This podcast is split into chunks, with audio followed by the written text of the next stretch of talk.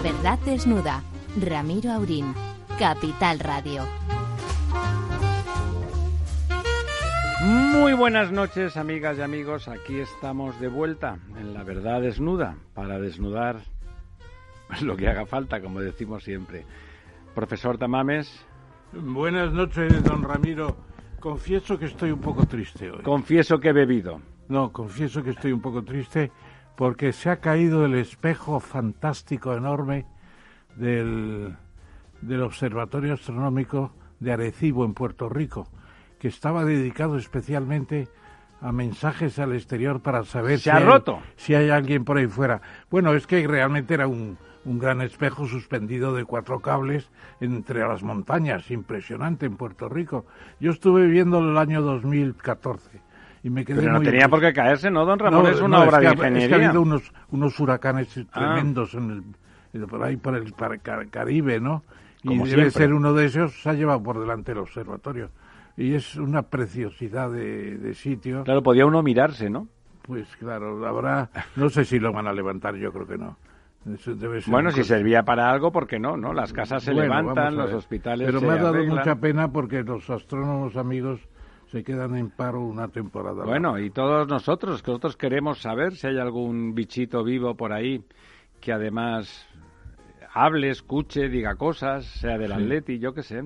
Bien, se lo preguntaremos también a nuestro amigo Rafael Bachiller. A ver qué el opina él director de... del, del Observatorio Astronómico Nacional. Don Lorenzo, Muy buenas noches, don Ramiro. Yo hoy lo que estoy es eh, contento porque se revierten los tiempos y, y salió una noticia hoy en el New York Times que ya empezamos a tener series eh, de televisión. Siempre hemos estado viendo las series americanas, pero series españolas que empiezan a ser destacadas como entre las mejores a nivel mundial. porque ¿no? Netflix las vende, ¿eh? Hay que Netflix decirlo. las vende, pero bueno, se está demostrando una calidad de nuestro... Una creatividad, sí. Nuestra creatividad del, del- del- bueno, del sector cinematográfico, etcétera, ¿no? Que yo creo que después de haber estado bajo el yugo de Hollywood durante mm, décadas, ¿no? Pues eh, empezar a ver que realmente también se puede hacer cosas de mucha calidad Cositas, y que cositas. gusta a nivel, eh, bueno, pues mundial prácticamente, ¿no? Pues es, es- yo creo que es una buena noticia, ¿no? También exportamos cultura, ¿no? Es una manera, igual que lo han hecho los norteamericanos durante décadas desde Hollywood. A mí, de hecho, ya me gustaba Gila.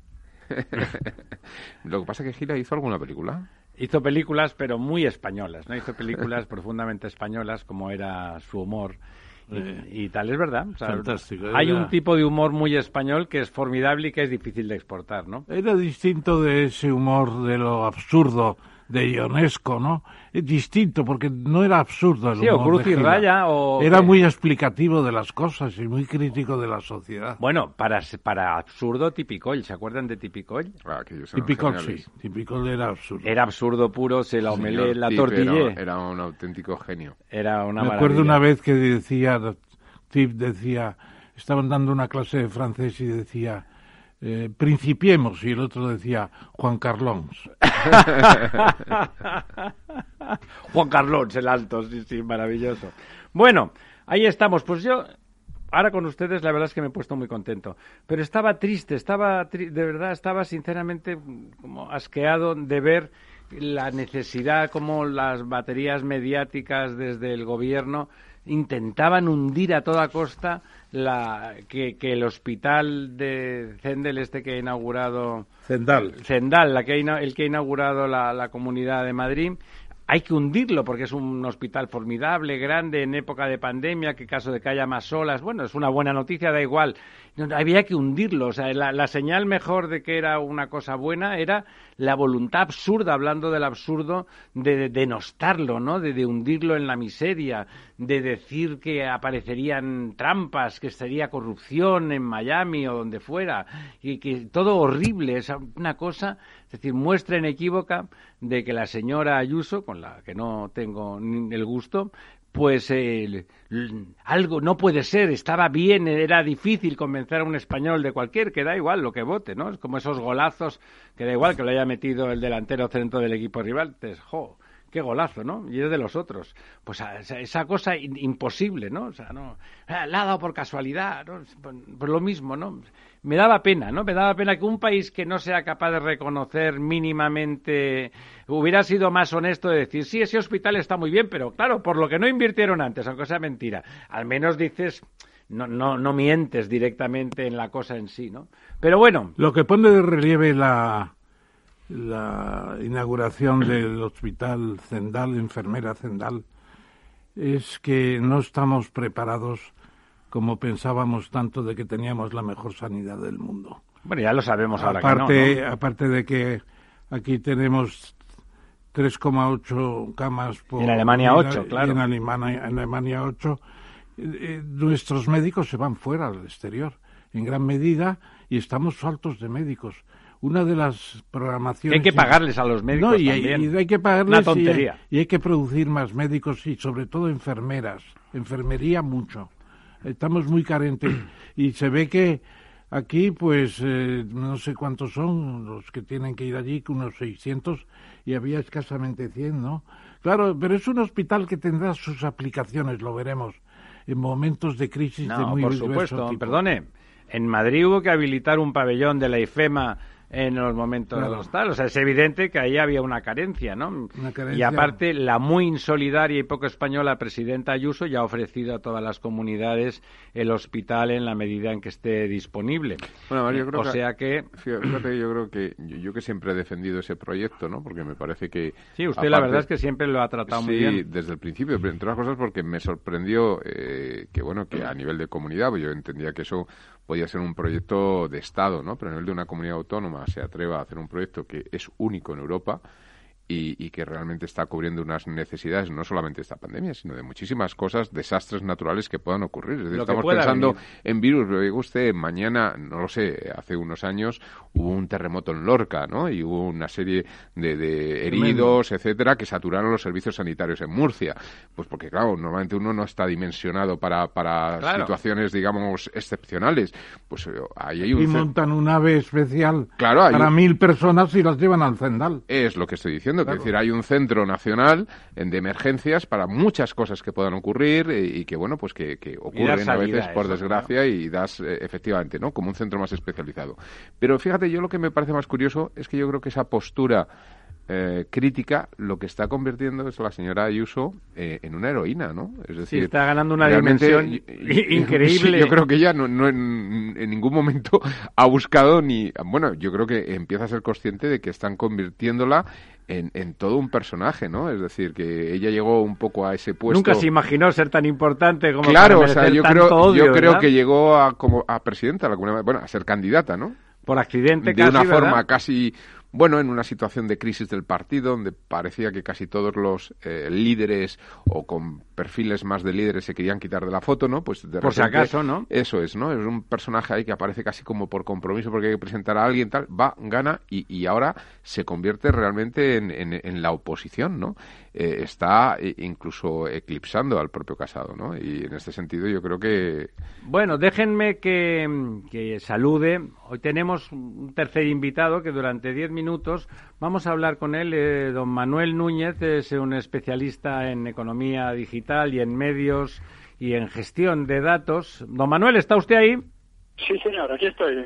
y le queríamos preguntar, estos días, habrán leído ustedes esta mañana, pero estos días últimamente, cómo desde la Secretaría, esa Secretaría que nos gustaba a todos tanto, porque hacía falta, la Secretaría para la Digitalización y la Inteligencia Artificial, aquí ya saben, somos muy fans de, de, la tecnología y de cambiar de paradigma hacia arriba verticalmente, aunque eso tenga algún coste. Pero ese lugar tan ilusionante resulta que los funcionarios de, con, con, con alta formación, todos ellos que se habían ido hacia allá, pues llenos de entusiasmo, están marchándose como apestados, ¿no, don, don Manuel?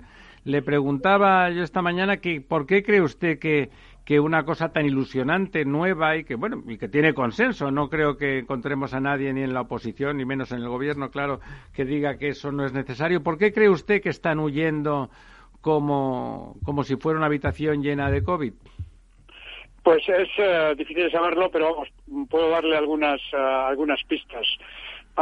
obviamente han puesto al frente de la, de la Secretaría una persona que seguramente es muy competente y probablemente así lo ha demostrado en la vida privada, pero que, salvo algunos dos o tres años que ha estado en la administración de la Generalitat de Cataluña, carece de experiencia ah, para manejar un aparato de... Administrativa, digamos. Sí, sí, sí, como es, como es el Estado español.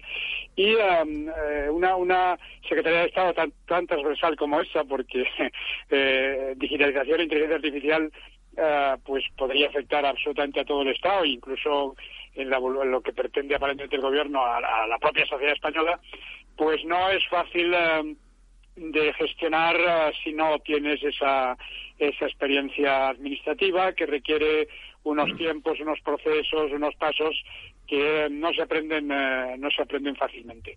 Y algo de esto um, es lo que está detrás porque ya ha habido una ola de salidas hace algún tiempo, ahora parece que puede que haya otra ola de salidas y los argumentos que se esgrimen que tienen que ver con el salario, etcétera, pues no parecen muy convincentes porque no se ganan menos dinero en esa secretaría que en otra.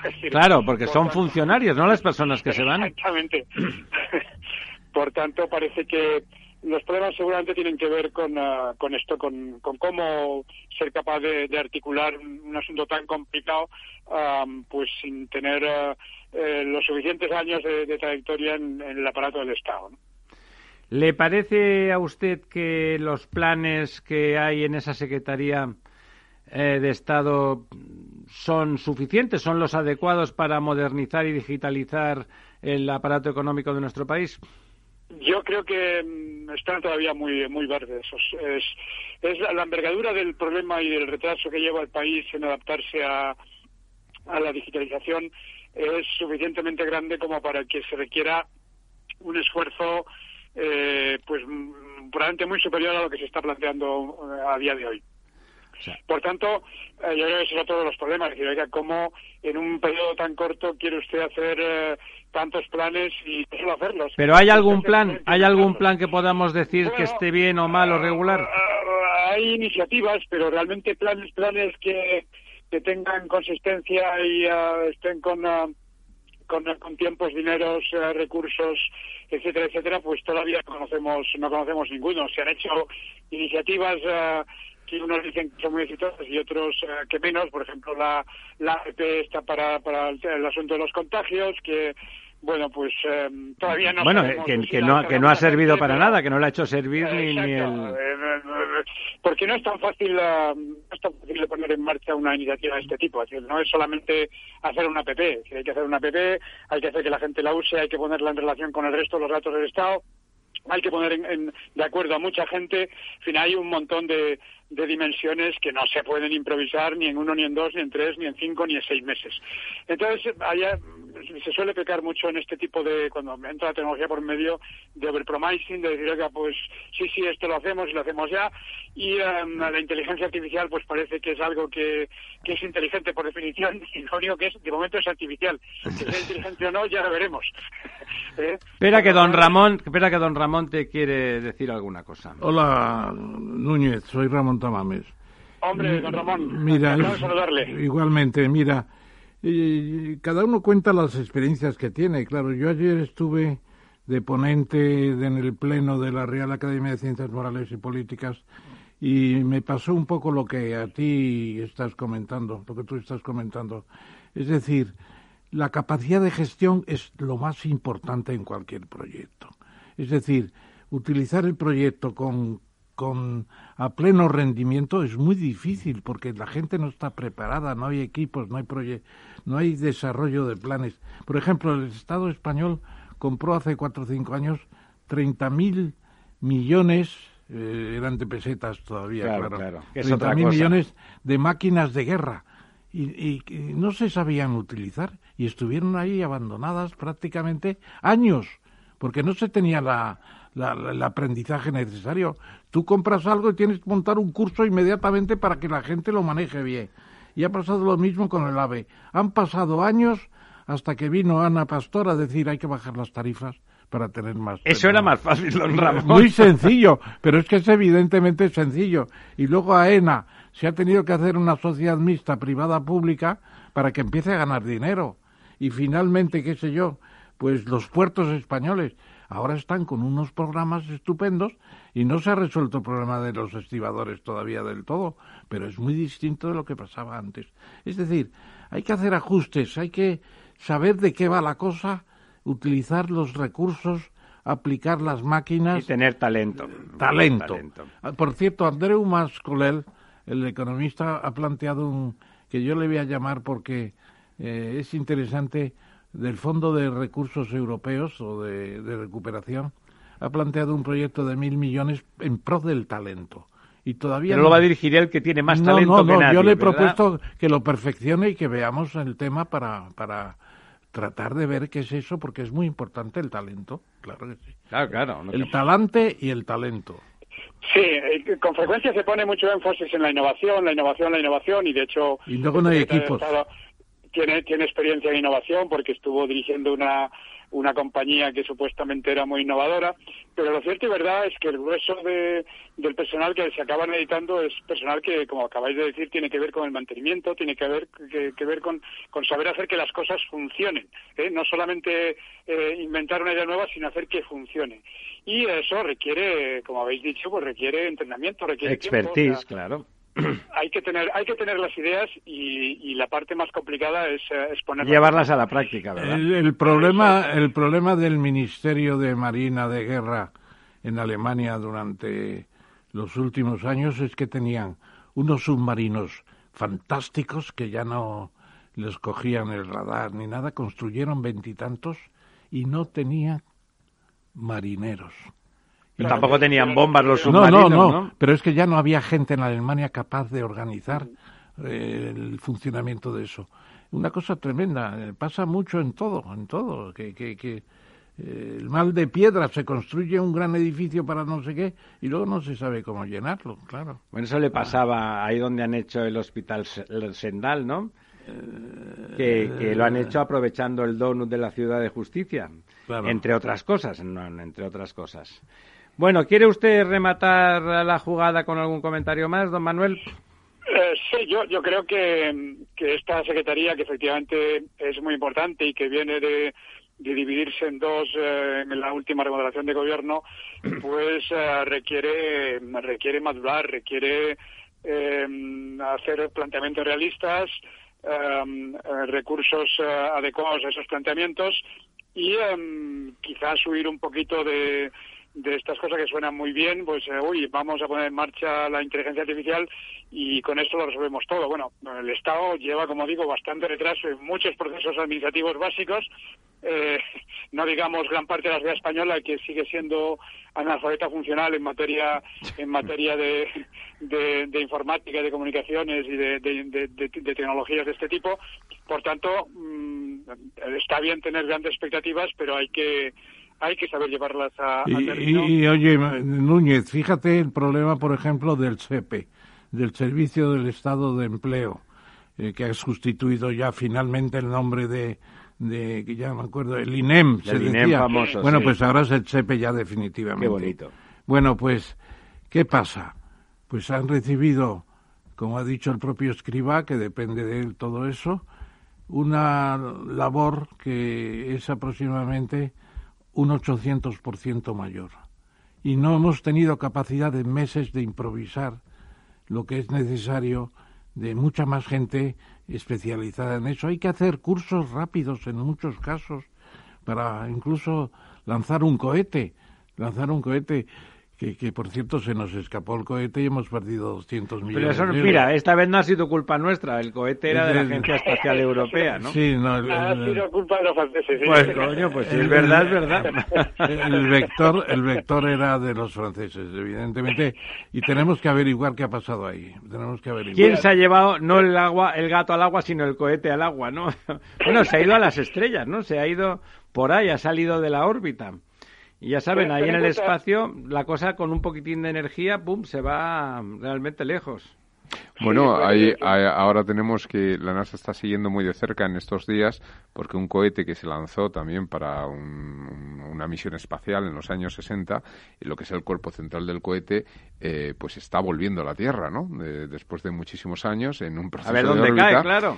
Eh, bueno, pasó el otro día a 50.000 kilómetros de la Tierra, que es más o menos como la cuarta parte de la distancia de la Luna, y parece ser que va a volver en muy poco tiempo por la, por la trayectoria que está haciendo y la verdad es que tienen ese temor de que pueda estrellarse, pues mide 10, 10, 10 metros, es decir, es el no, no sería principal. un fenómeno de extinción, pero mataría a alguien Con como lo cual, a lo mejor tarde, tarde o temprano lo mismo recuperamos el satélite. Bueno, y luego hay, luego hay, hay casos de errores de cálculo que son muy beneficiosos para la ciencia. Por ejemplo, el Voyager, el Voyager primero y el segundo están ya fuera del sistema solar. y están durando, era una capacidad. Pero llega algún mensaje desde ellos. Todavía llegan los mensajes. ¿Y qué dicen? ¿Qué dicen? Bueno, pues seguramente frío, hace frío. estará dando idea de la composición del éter o de si hay. Pero se acaba rápido. ¿Qué tiene el éter? Nada. No. Bueno, la complejidad. la complejidad. tenemos que preocuparnos. La complejidad del espacio interestelar es enorme. No sé si van a contribuir a... La famosa materia oscura. Materia oscura y energía oscura. Pero que no se ve ni se toca. No se ve ni se toca, pero se tocará o se verá. ¿Usted cree? Yo creo que A ver si nos van a cobrar también por eso. bueno, don Manuel, un placer. Muchísimas gracias. Igualmente, muchas gracias. Bueno, ahí seguimos. Eh, vamos a tener hoy un invitado que nos hace. Bueno, tenemos dos invitados estupendos hoy, como casi todos.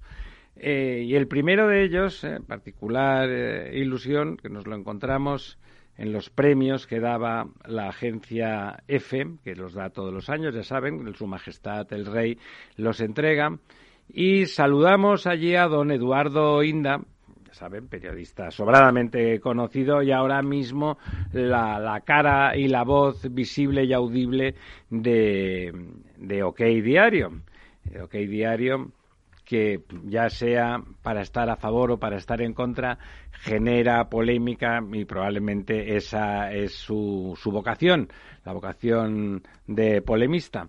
Y después, y después tendremos a don Carlos Rodríguez eh, Brown, ya saben, ilustre, ilustre economista. o sea que estamos hoy muy contentos, ¿verdad, don Ramón? Sí, estamos muy contentos porque el objetivo de este programa es desnudar la verdad, como dice su nombre, y yo creo que vamos trayendo una serie de personas que están en esa actividad. Eh, por ejemplo, ya tenemos, déjeme que le salude a don Eduardo. Eduardo, ¿qué tal andamos? Muy, muy buenas noches a todos. Muchísimas. Lo primero, darte, darte las gracias. Estábamos comentando que te saludamos en, en los premios que Su Majestad el Rey entregaba por cuenta de la agencia EFE. Y, y, ahí quedamos, estuvo como siempre. Es un hombre encantador, a pesar de ser merengue profundo, demostrando una humanidad que supera cualquier hándicap.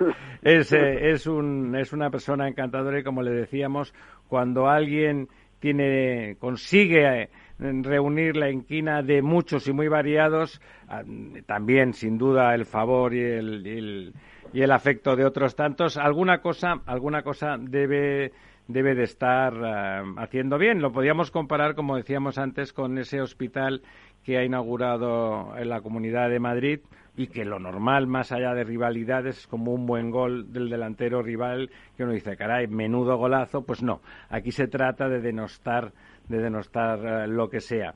Y hablando de denostar, lo primero que yo le quería preguntar a don Eduardo eh, es una cosa en la que está metido siempre y que el otro día estaba recordando cuando se tuvo que levantar, o no se tuvo, se levantó porque le dio a él la gana, que es lo que suele hacer, lo que le da la gana, y en, en, un programa de televisión donde le cortaban para que no dijera cualquier cosa inconveniente para algunos, que eso ocurre cada vez con más frecuencia en este país, se levantó y dijo, aquí en este programa hay censura, eh, me levanto y me voy si no queréis que hable o que diga lo que yo crea de, cualquier cosa. Eh, don Eduardo, ¿le parece que eh, en este país se ha reinventado una cierta censura adornada con un pacatismo de mucha gente que se convierte en autocensura?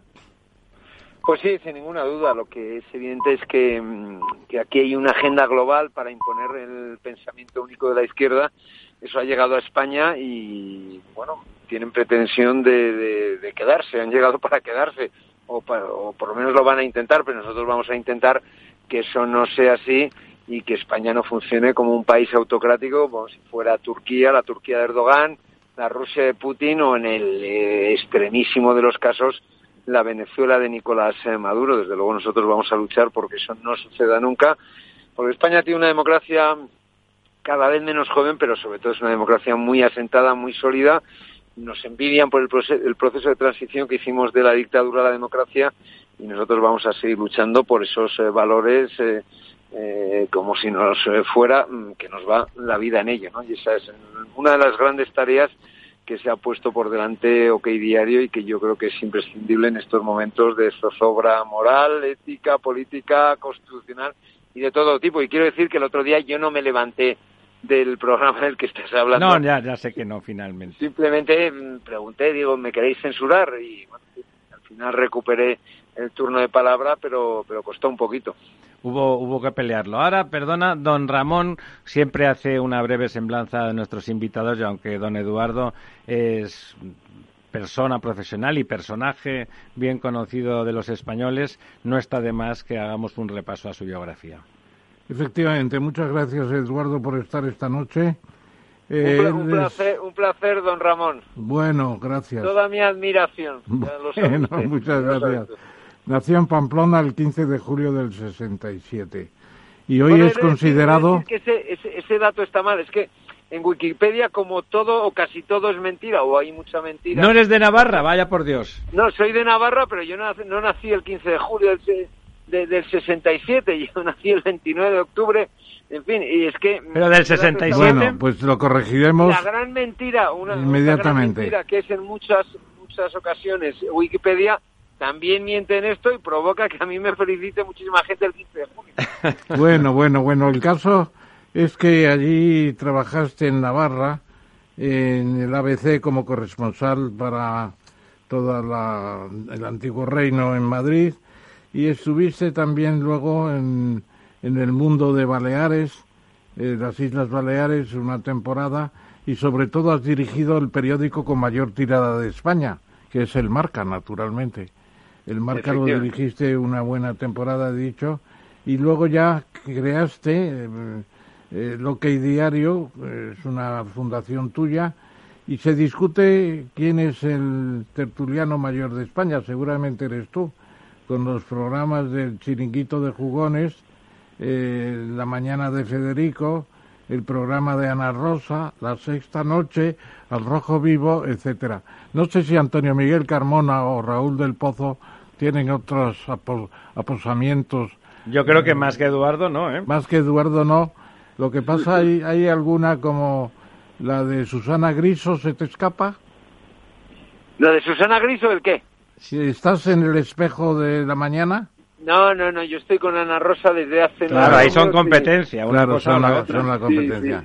Sí, mm. encantado de la vida porque además es... Eh, ese fue mi primera jefa hace 30 años, cuando yo tenía 22, 21, 23 años, y, es una profesional estupenda, es la líder de la mañana y yo me siento muy honrado y un privilegiado de poder participar. Oye, ¿qué tal la Escuela de Periodismo de Navarra, de la Universidad de Navarra?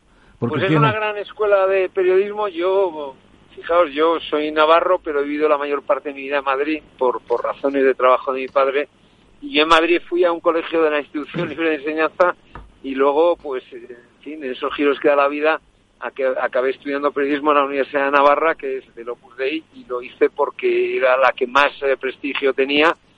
Y en los cinco años que yo pasé allí, he de decir que comprobé que la fama que, que tenía y tiene se corresponde eh, totalmente con la realidad. Y me siento muy honrado de haber estado en esa universidad y, bueno, fue un, gran, gran periplo vital. Eduardo, la Universidad de Navarra no necesita adjetivos, es una universidad de prestigio que coloca a sus profesionales en, en lugares premium absolutamente, ¿no? Y luego tiene, tiene el que seguramente es el, el, mejor máster de Europa, normalmente en todos los rankings salía como el número uno, los rankings de, de, de, negocios, de, de, business, de administración de, empresas.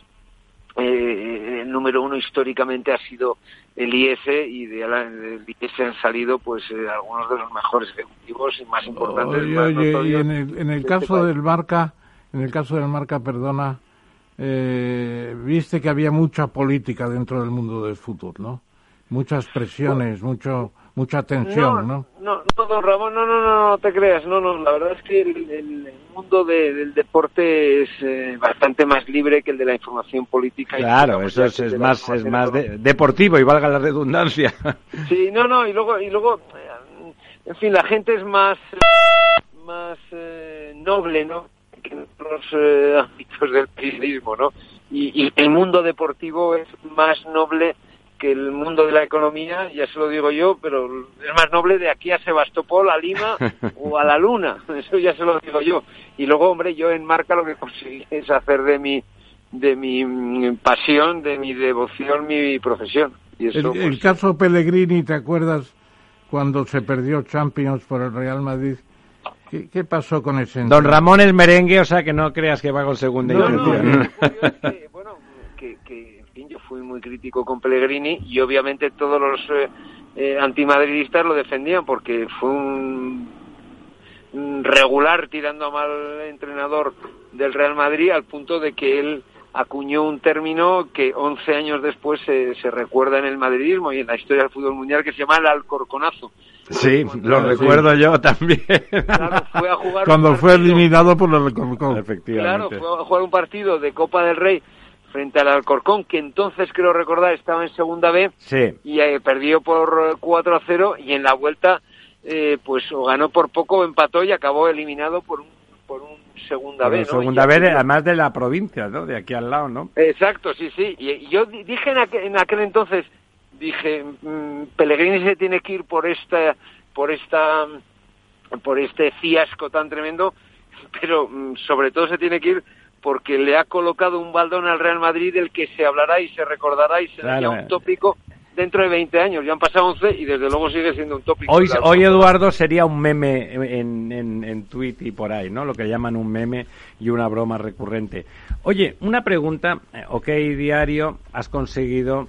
A mí me sorprendió, reconozco, que un hombre del deporte, que además se notaba que disfrutabas mucho haciendo mm, periodismo deportivo, disfrutabas mucho, tú eres un polemista, te va la marcha, y en el mundo del deporte eso se puede hacer con frescura, sin que tenga más trascendencia que una discusión entre amigos de diferentes equipos de fútbol. Me, me sorprendió que te pasaras con armas y bagajes a la prensa más rabiosa, rabiosa en el buen sentido, entiéndeme, en el sentido de fresca, de, de crítica política y además tomando partido claramente y por lo tanto buscando enemigos. Bueno, bueno, no buscándolos, pero desde luego encontrándolos en el camino. Seguro. Hombre, encontrándolos. yo, yo he de decir que yo empecé mi carrera profesional haciendo política y, y, el deporte fue una excepción. Yo soy. Pero una excepción notable, Eduardo, una excepción importante. Sí, sí pero digo, no, no, sí, pero he de decir que, que yo, a mí me hicieron director de marca porque sabían que yo tenía un, un currículum extra profesional muy intenso en el mundo del deporte,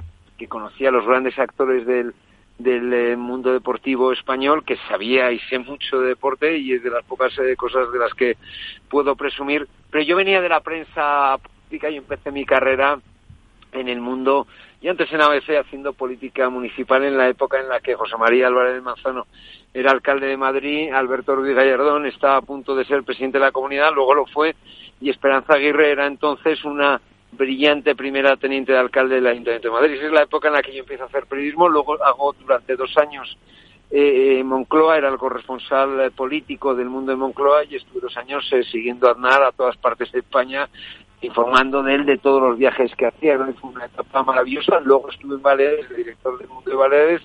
Con 32, 33 eh, años me hicieron director y mm, la verdad es que fue una etapa apasionante y ahí obviamente pues básicamente la información que hacíamos era de política y de economía. Y luego yo ya entro en el mundo deportivo ya en el 2007 cuando me hago cargo de la dirección de marca durante cuatro años y pico. Y bueno, la verdad es que, pues que fue bastante exitosa en números, en resultados económicos y, en fin, yo batí el récord de, de, lectores eh, históricos de, ¿Cuál, ¿cuál fue ¿Cuál fue tu tirada máxima en marca? Porque Pues llegó, al, llegó al millón de ejemplares alguna vez.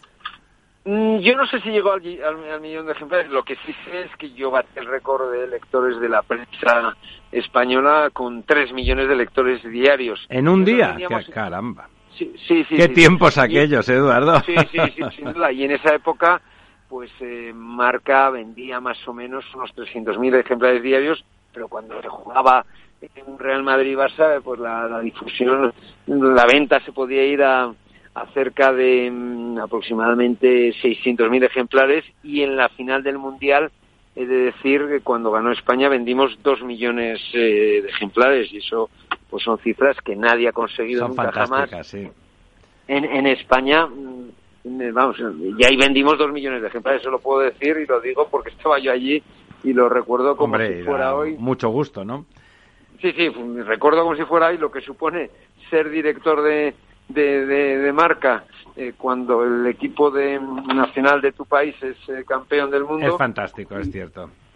Y recuerdo la, la pedazo de, de, de, venta que tuvimos aquel aquel lunes. Eh, yo creo que la final fue el, el 11 de el 11 de agosto o el 10, pues al día siguiente, no sé si era eh, el 11 o el 12, pues ya digo, vendimos dos millones de ejemplares y en los días eh, posteriores estábamos en una media de 600.000, 500.000. Eh, Hubo que cortar eh, un bosque para hacer el marca esa semana. Bueno, sí, sí, sí. Ya os digo yo que sí. Y fue eh, personal y profesionalmente maravilloso. Eso fue. Eso es un recuerdo imborrable, inolvidable, increíble. Don Lorenzo, ¿qué le quiere usted preguntar a él? Hola, buenas noches, Eduardo. Pues mira, yo eh, al, al, principio eh, empezaste hablando de los regímenes eh, políticos del señor Erdogan, el señor Putin o incluso del señor Maduro en Gente Venezuela. mal vivir. Y hoy sale una, una entrevista en La Vanguardia eh, a un español afincado en Washington, que es profesor de Georgetown, que es Josep Colomer, que ha escrito un libro que el Financial Times lo ha calificado como el libro del año, que se titula Democracia y Globalización. Y en esa entrevista eh, dice que la democracia es el, el, el digamos el, el, mejor de los de los sistemas de los menos malos eh, de los sistemas Sí, políticos Ya lo dijo Churchill. El menos Pero- malo de todos los sí sistemas, pero que es muy empeorable que es muy empeorable, ¿no?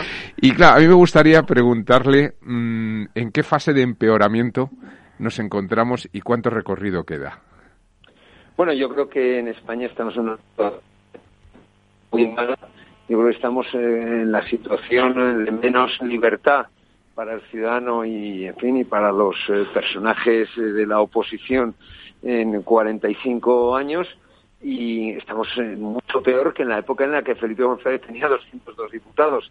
Y por lo que yo estoy viendo, no creo que las cosas vayan a, a mejor. Y aquí solo nos pueden salvar tres cosas. La escasa prensa libre que queda, nos puede salvar la judicatura, es decir, los jueces impongan la aplicación del Estado de Derecho y nos puede salvar la Unión Europea. Si fallase cualquiera de esos eh, resortes, yo creo que esto tiene muy mala pinta, muy mala solución. Acordaos lo que dijo eh, Pablo Iglesias en el Congreso de los eh, Diputados. Es que el señor Iglesias en el Congreso de los Diputados dijo exactamente hace, yo creo que fue en el mes de octubre, dijo, señalando con el dedo a la bancada del Partido Popular, ustedes no se volverán a sentar en el Consejo de Ministros, que me recuerda eh, aterradoramente la frase que pro- pronunció Pasionaria en julio del 36, cuando dijo a José Carlos Sotelo, eh, esta es la última vez que este hombre habla en el, en el, en el Parlamento. Cuatro o cinco días después fue asesinado por... Sí, bueno, ahí efectivamente fue, fue más dramática la situación ahí. Oye, Eduardo, cuando un, un periódico como el que tú diriges, el proyecto que tú diriges y has creado, eh, bueno, evidentemente es calificado cuando los ataques son sensibles eh, y el- el- nuestros gobernantes actuales tienen la piel fina como el culo de un bebé. Eh, pues eh, la única forma de descalificar muchas veces las informaciones es de- definirlas como falsas, como fake. ¿Cómo, cómo eh, en general, a, tu periódico no le han hecho recular eh, legalmente, de que yo sepa, de ninguna información sensible? Eh, en general, ¿Cómo, cómo, cómo hace el, periódico para contrastar las informaciones, pues duras muchas veces, que, que publica? Bueno, cuando publicamos una información, el, manual eh, interno es muy claro, hay que eh, probar una información por al menos dos fuentes primarias o tres eh, fuentes que, que alguna de ellas sea primaria y las otras no. Y es lo que hacemos absolutamente siempre. Y ese, ese código interno de compliance, de, de, buen gobierno informativo, se cumple a rajatabla y si una información no está contrastada, pues no la damos. El caso es que jamás nos han condenado. En claro, no, eso es lo que te decía, me consta. y en contra de lo que dicen en los golfos eh, de, los líderes de Podemos, a mí no me han condenado en mi vida profesional ni una sola vez. Es más, si me hubieran condenado, les hubiera faltado tiempo para sacarlo. Hombre, don Ramón. No, yo, yo seguiría la pregunta o el planteamiento que ha hecho que ha hecho Lorenzo. Dávila, eh, porque creo que se ha cortado un poco al final. En el sentido de, en una situación como esta que tú has empezado a definir, de ustedes no van a volver a sentarse en el Consejo de Ministros, etcétera, etcétera, y las amenazas incluso, vamos a Madrid a destruir el régimen. El matonismo, ¿no? Eso se ha dicho también, es una amenaza, tendría que ser considerado en la justicia seguramente. ¿Qué pasa en la derecha? Casado no sabe poner orden en sus tres ramas. ¿Y cuál es el recorrido de Vox realmente? ¿Puede llegar al nivel de Casado? Vamos a ver, yo creo que el primer test, empiezo por el final. El primer test lo vamos a tener en las elecciones catalanas y vamos a ver si el eh, Vox no le da el sorpaso al Partido Popular. Había una encuesta de la Generalitat que tiene un órgano demoscópico que es de lo poco que funciona de manera un tanto independiente en la Generalitat. Y esa encuesta lo que decía es que se podía producir el sorpaso de Vox. Si se produce el sorpaso de Vox, el Partido Popular tiene un problema terrible. Porque hay que decir que el Partido Popular en Cataluña hace 25 años tenía 19 o 20 escaños con eh, Alejo Vidal Cuadras y llegó a tener 19-20 también con Alicia Sánchez Camacho hace, hace 8 o 9 años. Y por tanto, si eso ocurriera, tienen un problema. Y luego el problema que tiene la derecha es que está desperdigada. Y eso Pablo Iglesias y, y, el señor Sánchez en privado decían hasta hace bien poco, bueno, hasta que empezó la pandemia, decían, nosotros vamos a estar 10 o 12 años en el poder, salvo, eh, ponían dos matices, que haya una catástrofe económica, pues un Zapatero 2, que eso con esta gente en el poder es perfectamente posible, o que haya una catástrofe natural. No decía una catástrofe epidemiológica, porque yo creo que eso era... Es una catástrofe natural, en realidad, ¿no? Sí. Bueno, sí, claro, efectivamente. Y, bueno, pues al final se ha producido eh, esto último, pero aun con todo, mm, la derecha yo creo que si sigue desperdigada mm, por la ley DONT, pues tiene muy pocas posibilidades de gobernar. Ahora en todas las encuestas está más o menos a 10, 12 escaños de la mayoría absoluta. Podría darse el caso de que sumasen, como ocurrió milagrosamente en Andalucía, pero lo normal con la con las normas y con la ley electoral que hay en este país es que eso no se produzca y por tanto mm, yo lo que creo es que la derecha debería concurrir unida a las próximas elecciones generales para acabar con esta pesadilla. Si no, pues habrá que esperar a que suene la flauta. Fíjese, don Eduardo, que con la ley, la famosa ley CELAR, reciente polémica mm, que ha, juntado mucha gente de partidos distintos realmente en contra, yo me tomé la molestia de sumar los, los votos que habían tenido los partidos en contra de la ley y los que estaban a favor, y eran más los españoles que habían votado los partidos que estaban en contra de la ley CELAR que de los que estaban a favor. Y en, este, caso, con una ley tan sensible como la de educación, el carácter plebiscitario tiene sentido, ¿no? O sea, más allá de la representación. Don Ramón. Sí, no, pero perdona porque creo que falta una parte de tu contestación, porque yo te preguntaba por qué Casado no sabe poner orden en la derecha y con lo que tú has dicho del sorpaso en Cataluña, ¿podría resistir Casado un golpe como el que en Cataluña le adelante Vox? Vamos, vamos a ver, porque yo siempre digo, y los hechos me han acabado dando la razón, lo llevo diciendo seis o siete años, que el PP es mucho PP y el PSOE es mucho PSOE, ¿no? Dicho todo lo cual... Y es verdad. Casado no puede poner orden por una sencilla razón, porque claro, los otros dos quieren ser lo que es Casado, que son los líderes de la oposición y eventualmente los presidentes del gobierno. Digo, el señor Abascal y en menor medida hoy día la señora Arrimadas, que cuyas fuerzas em, y cuya base social cada vez está más menguada. Son dirigentes políticos todos ellos muy jóvenes.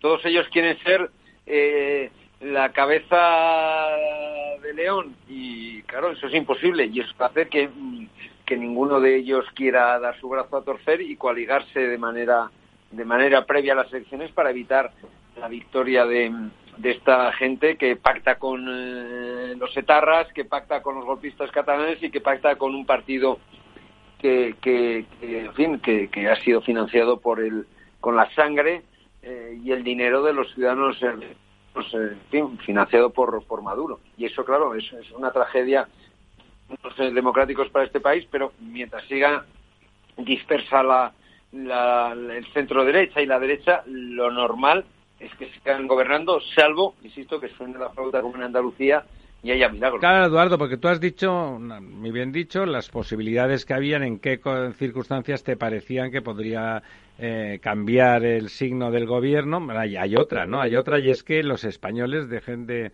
votar, digamos que extrañamente, y voten de una de otra manera, ¿no? Porque la, la realidad final es que eh, tenemos este gobierno porque, bueno, lo han votado los españoles, ¿no? Eso es así. Una parte, desde luego, no todos, una parte en esa suma Frankenstein, que lo es.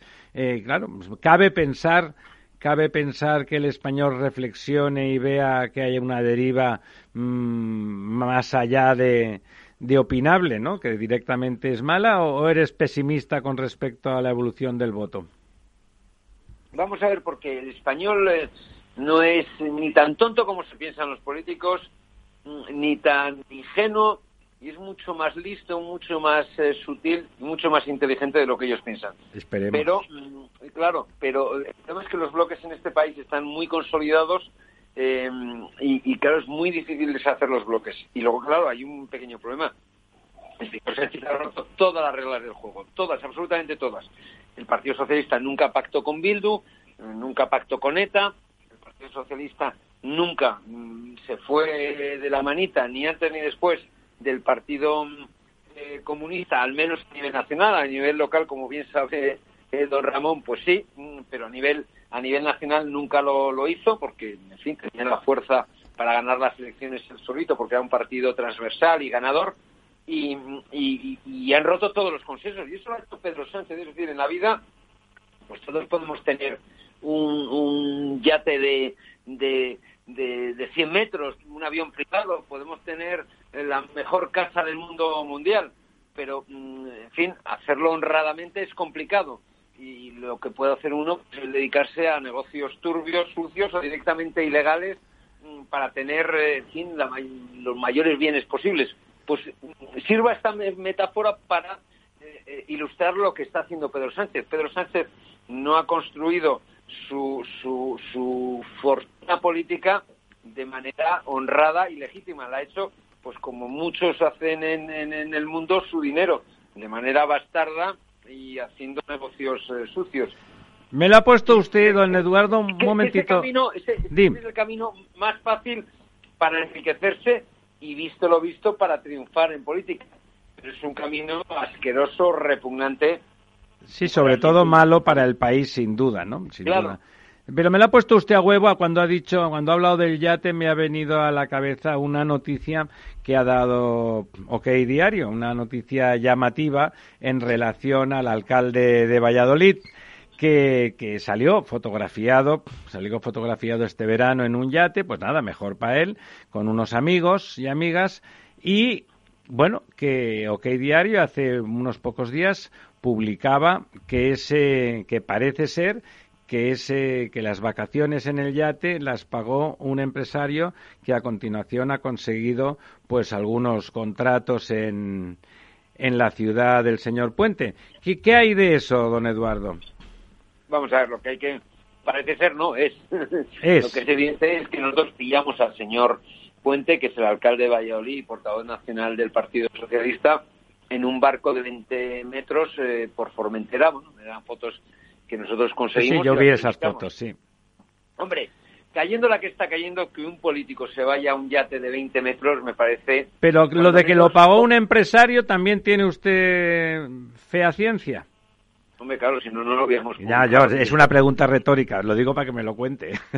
Sí, sí, no, no, no, pero digo, pero que es que ningún político en estas circunstancias de penuria económica, de tragedia social eh, eh, eh, y personal de tantos ciudadanos, cuando han muerto 75.000 personas por el COVID,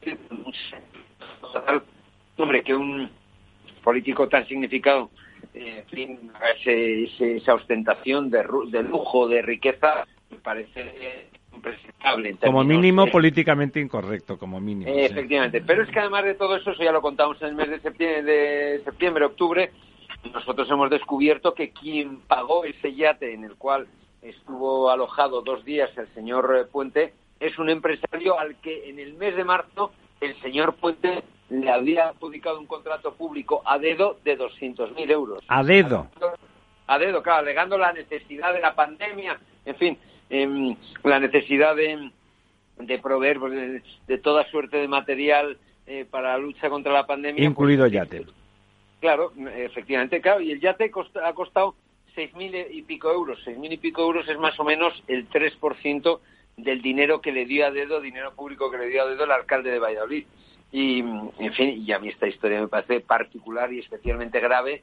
Lo que es llamativo es que la Fiscalía, que si fuera el alcalde del PP hubiera actuado oficio anteayer, el lunes, cuando publicamos la primera información, todavía no haya movido un dedo. Y también me llama la atención, eh, en fin, la bondad y la candidez de los dirigentes del PP que dicen, bueno, vamos a pedirle explicaciones. vamos a pedir explicaciones? Esto, esto mm, técnicamente es un presunto cohecho. Es decir, cuando tú, eh, el dirigente público, le das un contrato de, de, en este caso eran 200.000 euros, 190 y tantos mil largos, a un señor, y ese señor luego te paga un yate durante dos días, eso, al menos indiciariamente, es un cohecho. La Fiscalía debería actuar, el Partido Popular debería haberse ido a presentar una denuncia. Pues bien, ni ha ocurrido una cosa, ni se apostará, ni se apostará usted conmigo nada que la fiscalía no va a actuar de oficio, ¿no? Hombre, evidentemente. lo digo para ganar dinero fácil. Bueno, a mí me parece que las cifras que estáis manejando, y ya sé que vais más a la calidad de los hechos que a la cantidad, evidentemente, eh, son, como dicen los anglosajones, peanuts, ¿no? Cacahuetes. Bueno, deme usted 6.000 y yo le doy los cacahuetes. Bueno, pero es que lo que viene ahora va a ser impresionante.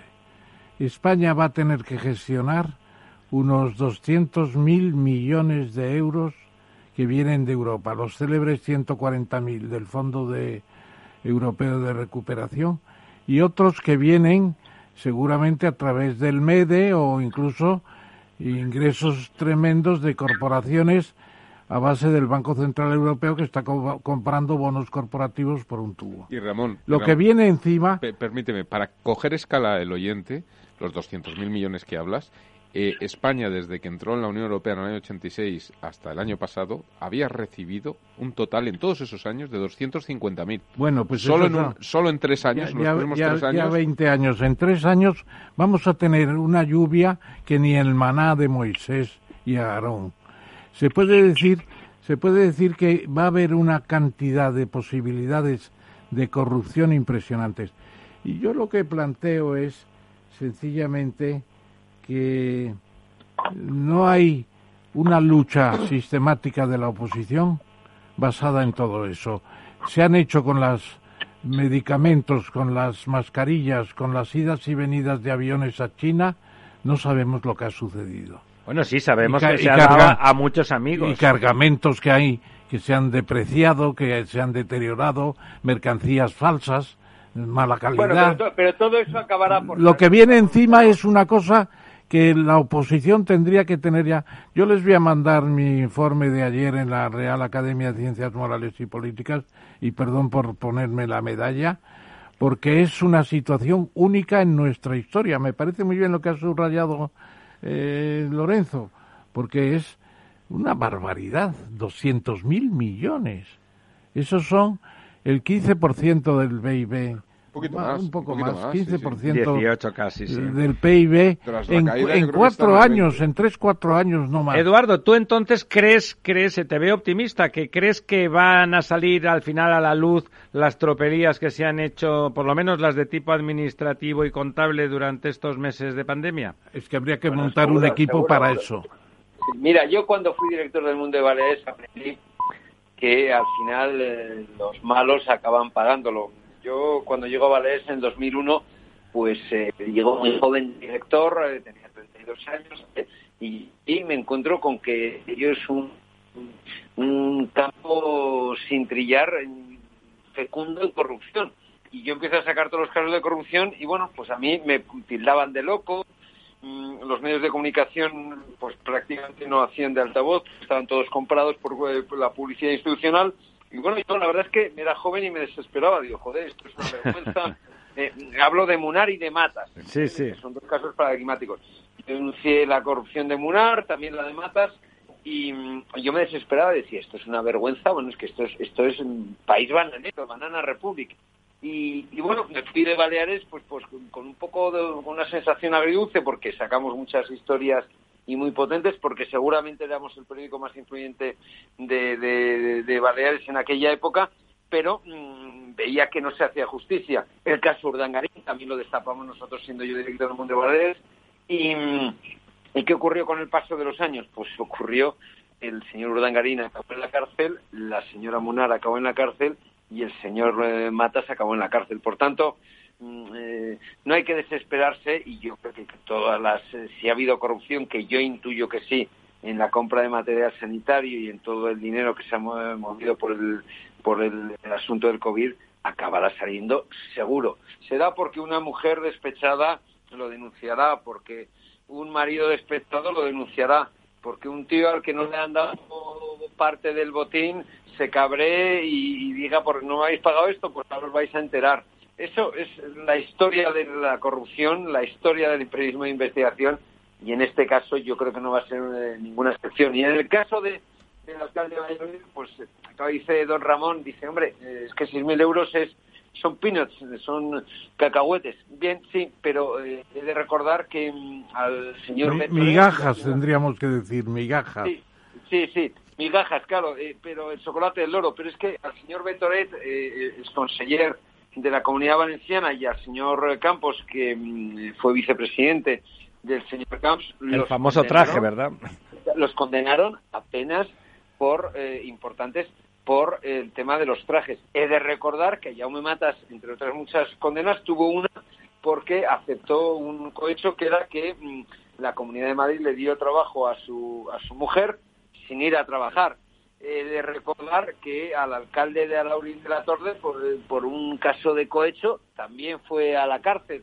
Eh, eh, Bueno, que eso es la ley, vaya, ¿no? Oye, Claro, o el propio Ormachea, el propio. Ormachea que se que se murió ayer, el propio Ormachea, Efectivamente, por publicar claro. unos carteles que le había impreso Claro. un amigo. Exactamente, fue a la cárcel. Y el, el señor Grau, vicealcalde de Valencia en la época de Rita Barberá, mm, le condenaron a cuatro años de cárcel por aceptar dos relojes de, de lujo de un eh, adjudicatario municipal. Es decir, que no estamos hablando de ninguna broma, que esto, esto no, hombre, es que 6.000 euros públicos, es que no es dinero. Bueno, es que, es que solo robar un, un, un- Un euro público. es, es- es punible, es que, es que es así de claro, ¿no?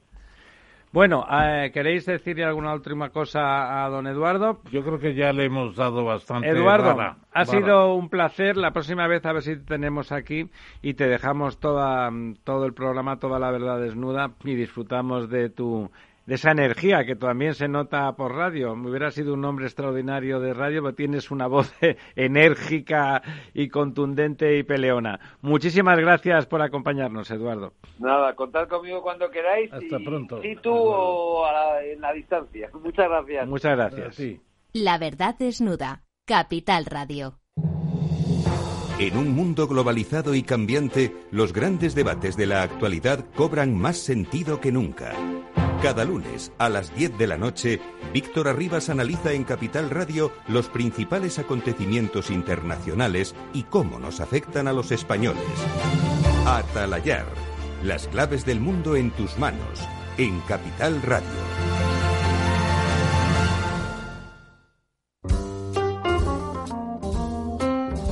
La verdad desnuda con Ramiro Aurín.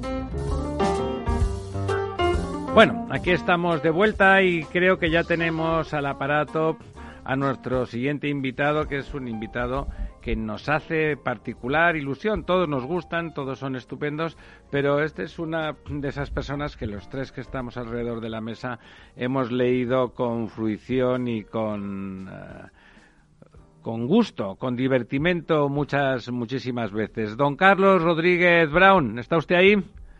Aquí estoy, buenas noches, ¿qué tal? Bueno, muchísimas gracias porque nos consta, nos ha contado el, profesor Tamames que nos ha hecho de embajador, eh, que se levanta usted todos los días a las 5 de la mañana y por lo tanto a estas horas, a las 11 de la noche, el cuerpo empieza a pasar factura, ¿no? No, a pasar factura no, ahora estoy dormido todos no factura, está pasando como si fuera Hacienda directamente. Bueno, pero, pero Ramón Tamames es un viejo amigo y por los amigos hay que hacer muchas cosas. Muchas gracias, Carlos. Don Carlos, eh, economista y catedrático y, bueno, articulista más que conocido, lo va a hacer, eh, va a glosar su figura como siempre hace nuestro profesor Tamames. No es fácil, no es fácil porque son muchas cosas. Yo diría, por empezar, que es la expresión del pensamiento del liberalismo económico y del comercio y la Relaciones Internacionales. Es doctor en Economía, de origen argentino, español, y además pues tiene una presencia en la Academia Nacional de Ciencias Económicas de Argentina y en la Cátedra de Pensamiento Económico de la Universidad Complutense de Madrid, en relación muchos años con Pedro Schwartz, que precisamente estuve ayer con él hablando de cosas interesantes en la Real Academia de Ciencias Morales y Políticas. Estuvo dirigiendo la revista más antigua de España, la revista de, eh, España Económica, y fue subdirector de Cambio 16 que tuvo un éxito extraordinario. Luego ha sido columnista en La Razón, Expansión, Libertad Digital y actualmente participa muy a fondo en Onda Cero de Radio está en varias entidades de política económica anglosajonas, tiene una veintena de libros y lo que más me gusta casi es que es un buen lector y traductor de Adam Smith, David Ricardo, John Stuart Mill, John Maynard Keynes e incluso don Federico von Hayek. Son personas relevantes en nuestra ciencia, querido Carlos. Muchas gracias. Bueno, pues tenemos muchos temas, pero yo te preguntaría, recuperación para el año 22, 23, trauma importante el de la pandemia, medidas eh, adecuadas las que Sí, pero empezamos por el principio. La primera pregunta es adecuado. ¿Cuándo cree don Carlos que va a haber recuperación? ¿Y de qué tipo? vamos a ver, eh, yo, no sé lo que va a pasar. Eh, como yo siempre digo, si yo supiera lo que va a pasar, no me levantaría todos los días a las 5 de la mañana para trabajar. Esa es una buena respuesta. Eso os lo aseguro. Esto dicho, lo que sí tenemos es un, fenómeno económico muy interesante, que es una crisis económica derivada de fuera de la economía. Eh, muchas crisis son internas, son provocadas por la propia dinámica económica o por las intervenciones equivocadas de los gobernantes. Esta es una crisis sanitaria que ha desembocado en una crisis económica durísima. Entonces, esto lo mm, reviste de, algunas peculiaridades, porque eh, lo que podemos pensar es que así como ha habido una, un colapso enorme en el año 2020, pues a lo mejor podemos tener una recuperación eh, económica también eh, vigorosa, quizá antes de lo que pensamos digo, para no retrasar la recuperación al año 2022 o 2023. Esto para la parte optimista. O sea, ¿le parece que podría ser en el 21? Eso, claro, claro, claro. Esa es la parte optimista. Y la parte pesimista es que cuando se produce la crisis económica hay diferentes reacciones. Y por desgracia nuestro gobierno ha adoptado una, una estrategia basada en aumento del gasto público y aumento de los impuestos. Esto es malo, eh, por regla general, y desde luego eh, puede lastrar esa posible recuperación. Entonces yo me atrevo a decir que es posible que tengamos buenas noticias en el año 2021, pero tendría, tendría esas luces amarillas siempre encendidas eh, en precaución por los resultados negativos que pueden tener estas políticas económicas equivocadas. A mí me parece que en lo de subir los impuestos, que es una decisión poco acertada y sobre todo cuando se dice que van a subir la recaudación un 33% eh, sobre el año 2020, que es ilusorio yo creo, pero en cambio el gasto público no es inevitable ante una crisis de la demanda como la que hemos tenido. No recuerda esto, y lo digo rápidamente, la política de cebar la bomba de los keynesianos norteamericanos que decidieron en el New Deal precisamente las inversiones públicas impresionantes que todavía hoy recordamos, el Golden Gate, la presa eh, Hoover, etcétera, una, un desarrollo espectacular. ¿No, ¿No crees que sin llegar a la, al helicóptero echando dinero por las ventanas eh, tenemos que aumentar bastante el gasto público para compensar la crisis de demanda? Vamos a ver, eh, yo creo que sí que tienes razón, pero con, con alguna cautela. Eh, primero por lo que por lo que sabemos y es que el gasto público no es gratis, ¿no? Yo siempre digo que la última vez que el gasto público fue gratis fue con el maná. El maná fue gratis, sí y a partir del maná, pues todo el gasto público se paga. Y este, este, estos pagos que son los impuestos tienen consecuencias económicas. Esto por un lado. Y por otro lado, un asunto que yo creo que, que, que, tiene mucha importancia, que es la cuestión de la deuda. Que sí que entramos en esta, en esta, en esta crisis con unos niveles de deuda altos en el mundo y que, y que han tendido a subir. Entonces, claro, cuando te encuentras con esa restricción, Ramón, tú lo sabes perfectamente, que tu margen de actuación no, no es lo mismo que, digamos, el margen que podía tener el Estado, eh, no sé, en la crisis del 2007 o el 2008, tenías una deuda que era inferior al 40% del PIB, ahora está por encima del 100. ¿No, ¿No te parece que eso te quita más? Eso es una diferencia importante, desde luego. Ahí, ahí hay que pensarlo mucho porque claro, una deuda a 1,70 de por, de 1,70% de tipo de interés global, lo vamos a tener indefinidamente. Ese es el problema Esa también. Esa es la idea, ¿no? La idea es que puede durar dos o tres años en esos niveles. Pero vamos a Uy, ver. no lo sé. Oh, Lorenzo. Sí, hola, buenas noches, Carlos. ¿Cómo hola. estás? Yo, eh, la verdad es que oyéndos hay, hay algún tema que, que, bueno, que disiento un poco, ¿no? Eh, eh, cuando dices lo de que el gasto público, la deuda pública hay que pagarla, yo creo que la deuda pública nunca se ha pagado realmente, ¿no? Es decir, una cosa es pagar los intereses y otra cosa es pagar el principal, ¿no? Los, los, los estados lo que van haciendo son rollovers permanentes de deuda mientras el mercado le aguante la financiación, ¿no? Y los costes de deuda, sinceramente, en estos momentos estamos, en, según qué plazo, en tipos de interés negativo, ¿no? Por lo tanto, bueno, pues yo en este sentido disiento un poco, ¿no?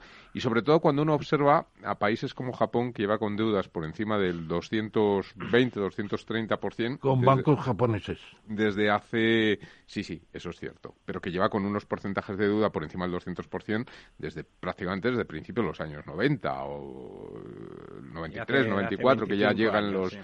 ¿No? Con la crisis que tuvieron ellos a finales de los 80 y principios de los 90, ¿no? Por lo tanto, eh, yo creo que hay algunos mitos eh, que en economía se podrían empezar a, tratar, ya no digo de, desmontar, pero sí al menos de ponerlos en tela de juicio. Y el tema de la deuda yo creo que, es uno de los que merece la pena eh, pararse, y lo digo como economista, ¿no? Eh, pararse un poco a no, no tanto a reformular, pero sí a crear un debate intelectual en torno a la realidad o no de una serie de, de bueno, de lo que han venido siendo axiomas eh, que yo creo que son muy discutibles. Pues es una observación muy interesante y tú como e, e, economista tendrás que reconocer la enorme importancia del el ejemplo de Japón. A mí cuando me, me sacan este ejemplo, pues yo me he hecho a temblar, porque Japón precisamente es un ejemplo de que se ha pasado décadas con una deuda eh, altísima que podría avalar tu, tu conjetura o tu tesis, pero fíjate que al mismo tiempo lo que tiene es una economía estancada, ¿eh? Entonces, claro, aparte del, del hecho no, menor de que la, deuda de Japón de Japón está denominada en su propia moneda y sus tenedores son japoneses, que es, distinto de lo que nos pasa en España, pero si el horizonte es hay que tener hay que tener un poco de cuidado, yo creo. Fíjate si ese es el panorama que nos que nos presenta, pues caray, ¿cuántas cuántos años lleva Japón estancado? Pero, Carlos. pero con pleno empleo, ¿eh? Eso le voy a decir. ¿eh? ¿Una economía con pleno empleo es grave que no crezca? Pues yo creo que sí, eh, porque por supuesto me podría decir que es mucho peor que encima tuvieran un 20% de paro como podemos tener nosotros, ¿no? naturalmente que es mucho mejor tener pleno empleo que no tenerlo, pero una economía estancada, yo no creo si esa que esa sea la solución, ¿eh? Me da a mí la sensación. no, pero a ver, una, déjame que te haga una pregunta. Me parece que esa dialéctica es interesante. Tú, si tuvieras que elegir, como, como experto, en el fondo como persona que se pasa el día reflexionando sobre las variables económicas, si tuvieras que elegir entre pleno empleo con un nivel de renta, pues como el japonés, que razonable, ¿qué quiere decir? Como el japonés, eh, y no crecimiento o crecimiento, nosotros hemos estado creciendo durante años al al, al 4% y no hemos bajado del 10-12% de paro. ¿Qué preferirías? ¿Que, esto es una pregunta o un chantaje? No, exactamente. Es, un atraco a mano armada. Hombre, es que aquí, como en el viejo chiste, hay que preguntar: ¿hay alguien más? sí, ¿verdad? Soy Dios, hijo mío, ¿hay alguien más? bueno, pero Está bien la pregunta y esperaremos la contestación quizá al final, pero el paralelismo con Japón es muy interesante, incluso demográficamente, eh, porque mm. estamos en una natalidad a la baja tremenda. También es cierto que nosotros sí tenemos mi, em, inmigración muy fuerte de Iberoamérica, por supuesto. Fundamentalmente ya los polacos ya no vienen, eh, los búlgaros menos, los rumanos todavía lo que pueden pero en fin, la demografía está muy mal, pero tenemos las migraciones. Entonces, yo te preguntaría, ¿no es un factor diferencial importante estar en la Unión Europea? Ayer en la academia, precisamente, preguntaba eh, Juan Velarde, me decía, ¿no se va a situar Europa en una fase de estancamiento institucional con el Brexit, con todas estas historias, no con los países del este que están presionando por defender sus autoritarismos, etcétera. ¿Cómo ves tú el panorama de lo que significa la Unión Europea para España en estos momentos? Pues yo, yo creo que con todos sus defectos, yo diría que es mejor estar dentro que fuera. Sin duda. Y, lo digo con, con, reconocimiento de que, de que no es el ideal y que estamos hablando de, de un continente con unos estados muy muy, muy onerosos y también con una economía no, no siempre todo lo dinámica que, que desearíamos, pero para nuestro país a mí me da la sensación de que es mejor estar dentro que fuera. Yo creo que actúa Europa como un como un como un como una contención, digamos, para los disparates, ¿no? Hay los populismos, el, justamente. El, disparate, yo creo que hay, que siempre considerarlo como una posibilidad que puedan perpetrar nuestros gobernantes. Y yo creo que Europa ahí es, es una red de seguridad, eh, tanto política como económica, creo yo. ¿Y tú crees que estas eh, motivaciones, este veto a los recursos del Fondo Europeo de Recuperación, por ejemplo, de Polonia y y Hungría y Eslovenia eh, no van a significar ni mucho menos un, un, un parón de, de, la Europa. Yo creo que además el Brexit nos va a liberar de dependencias de la política negativa del Reino Unido frente a Europa cuando decía aquel ministro que sucedió a la Thatcher decía Europa es una asociación de naciones no son los Estados Unidos de Europa. Claro, hay sensibilidades muy diferentes sobre lo que es Europa. Esto es cierto, es cierto lo que tú dices, eh, y, que por supuesto puede tener aspectos negativos.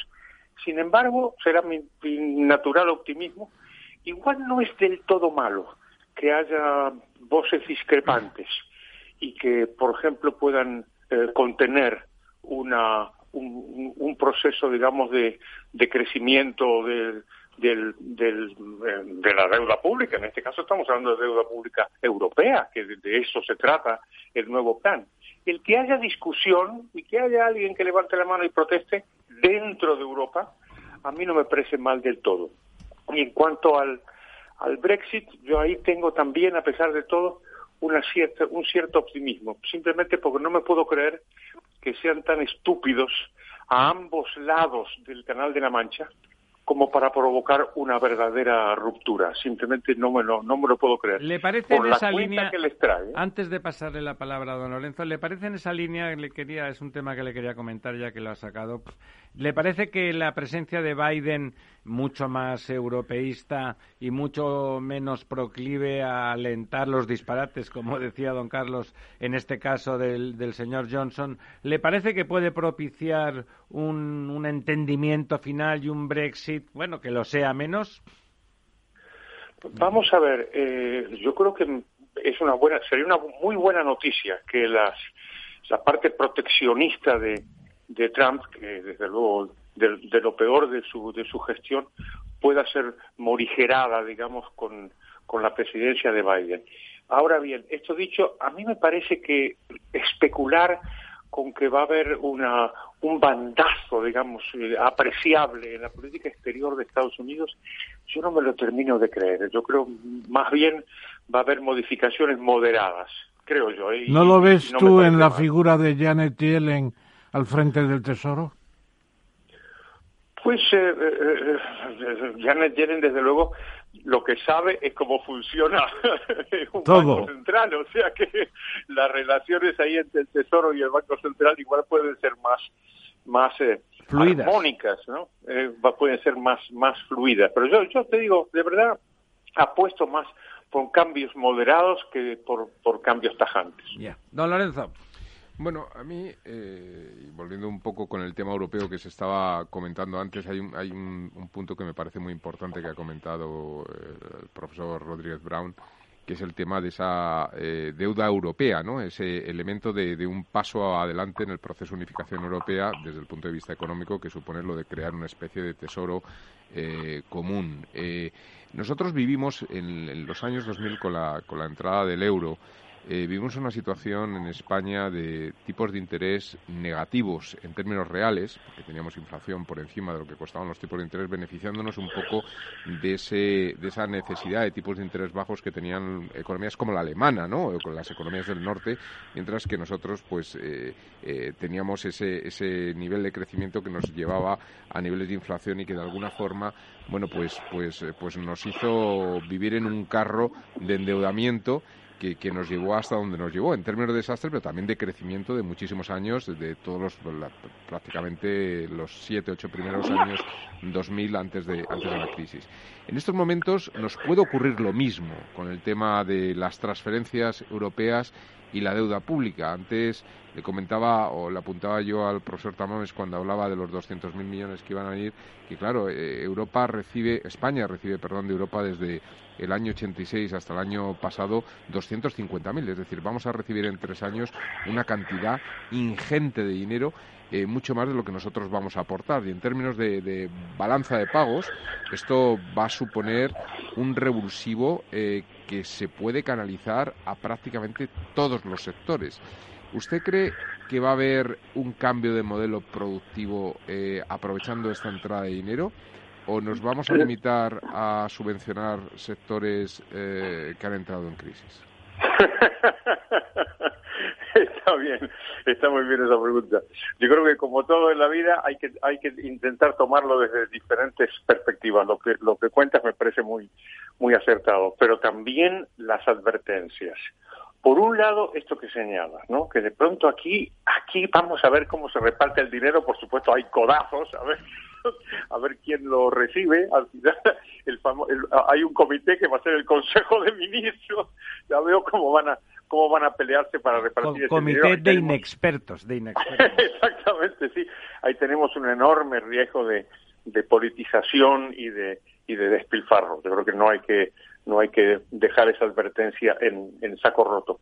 Y, y, y, por último, una cuestión en la que me parece que se está pensando poco, y es que, aunque las deudas, como decíais muy bien, no terminan de pagarse nunca, sino que se van renovando, se van renovando, pero hay que pagarlas, ¿eh? Y se, y, y se van a pagar con impuestos, es que aquí va a haber nuevos impuestos que va a cobrar la propia eh, Comisión Europea, la propia Unión Europea va a cobrar impuestos. ¿eh? Claro, claro, para recuperar. Y, desde luego lo, los van a pagar todos los ciudadanos españoles, y ciudadanos europeos, incluidos los españoles. Por eso, eh, esa escena terrible de Pedro Sánchez entrando en, la, en el Consejo de Ministros y, y, siendo recibido con aplausos, que, es de los momentos más bochornosos de su, de su lamentable gestión, digo, ahí nadie levantó la mano diciendo, oiga, esto no es Papá Noel, quiere decir, esto, esto no es del maná. hay que pagarlo. Oye, precisamente aquí viene... Hay que incorporarlo, ¿no? Aquí viene lo que tú planteabas en un artículo hace pocos días y que comentábamos aquí, yo comenté contigo cuando hablábamos por teléfono para preparar la sesión. La ley de Lucas, no me acuerdo. La ley de Lucas. De Lucas. Es decir, el, el sector privado, privado es el que está gestionado por el, por, el, sector público, y el público es el que no está gestionado el que no está gestionado por nadie. Es decir, la capacidad de gestión no es en estos momentos un factor decisivo. Yo creo que incluso tendríamos que hacer una comisaría del plan de, de, de recuperación, transformación y resiliencia, que se llama así. No habría que hacer una comisaría porque ¿Quién va a gobernar esa entrada de 200 mil millones? ¿Quién lo va a fiscalizar? ¿Quién, quién, se lo va a llevar? Ten mucho cuidado de, de, proponer comisaría, porque a saber quiénes son los comisarios. El comisario del plan que, se, que todavía existe en Francia, todavía existe el comisario del plan, claro. Pero tiene razón Carlos que aquí los comisarios son peligrosos. Aquí hay que tener mucho cuidado y me parece muy bien que recordéis eso, la ley de nuestro amigo Lucas Beltrán, Lucas este economista entrañable que conocimos, bueno, Ramón y yo, por supuesto, y otros más que se le ocurrió esta idea, que es una idea muy muy graciosa, pero también muy profunda. no, no podemos considerar al, al, al Estado como, como si fuera una parte más equivalente a la sociedad. ¿eh? Funciona con otras reglas y, y, y, y por lo tanto eh, reviste y representa un, un, peligro muy grande. O sea que la, la, advertencia de Lucas Beltrán yo creo que hay que tenerla siempre presente y por favor no creemos ningún comisariado, por favor.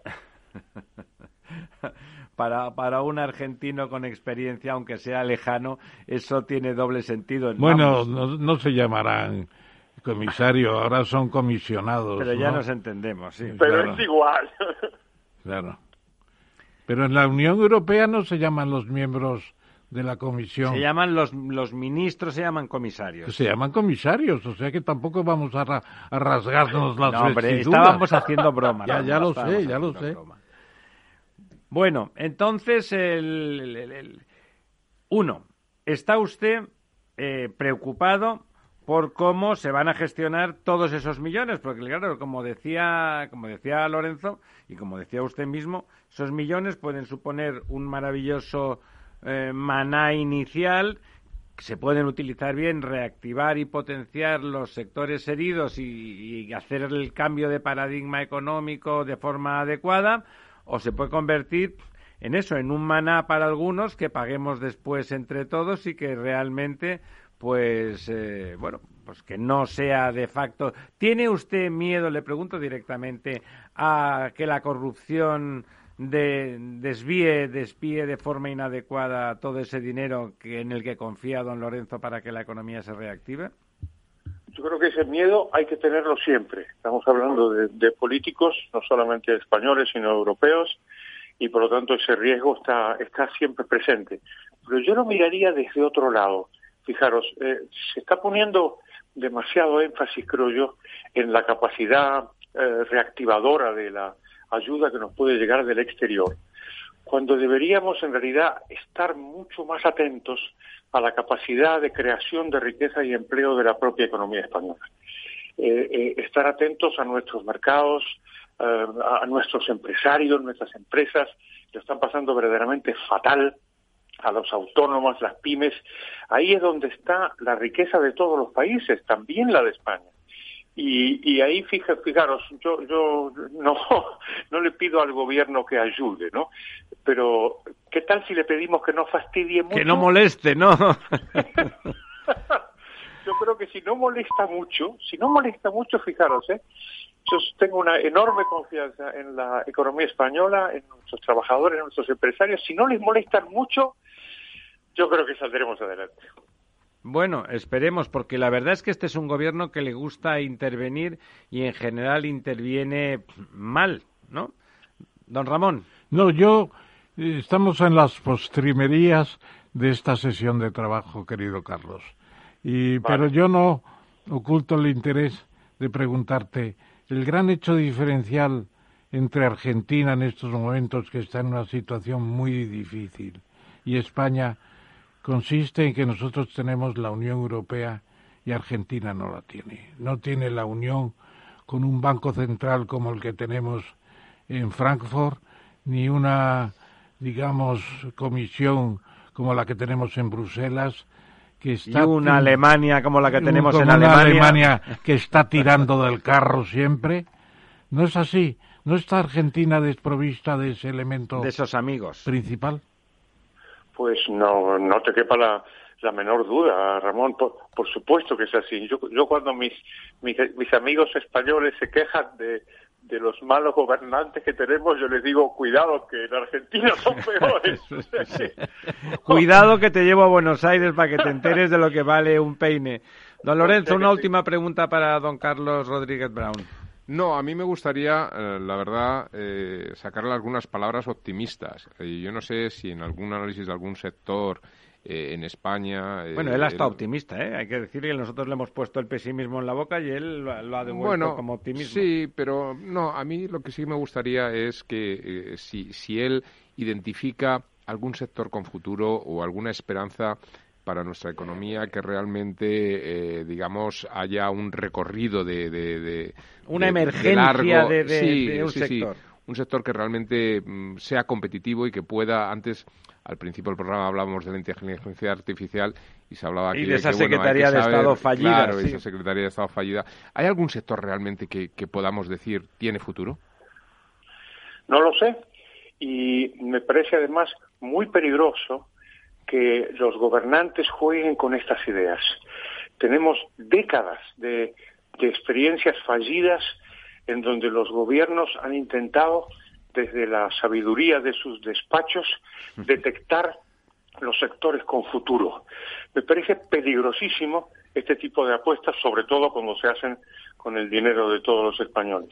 Yo iría más bien por otro lado, iría con la modestia de los gobernantes verdaderamente sabios, que en lugar de decirle a la gente lo que tienen que hacer, y en lugar de señalar los sectores estratégicos y los sectores con futuro, abran las puertas, abran las anchas alamedas y faciliten que sean los empresarios en la sociedad civil los que se jueguen y apuesten y, detecten esos sectores que, tomen ellos los caminos y las aventuras, ¿verdad? y, no, desde luego unos listillos que les digan lo que tienen que hacer. Yo coincido plenamente contigo porque, por ejemplo, se dice el sector textil está hundido. Pues mira, Inditex Inditex tiene un sector textil muy diferente. Se dice la agricultura de secano española se va al tacho, se acaba.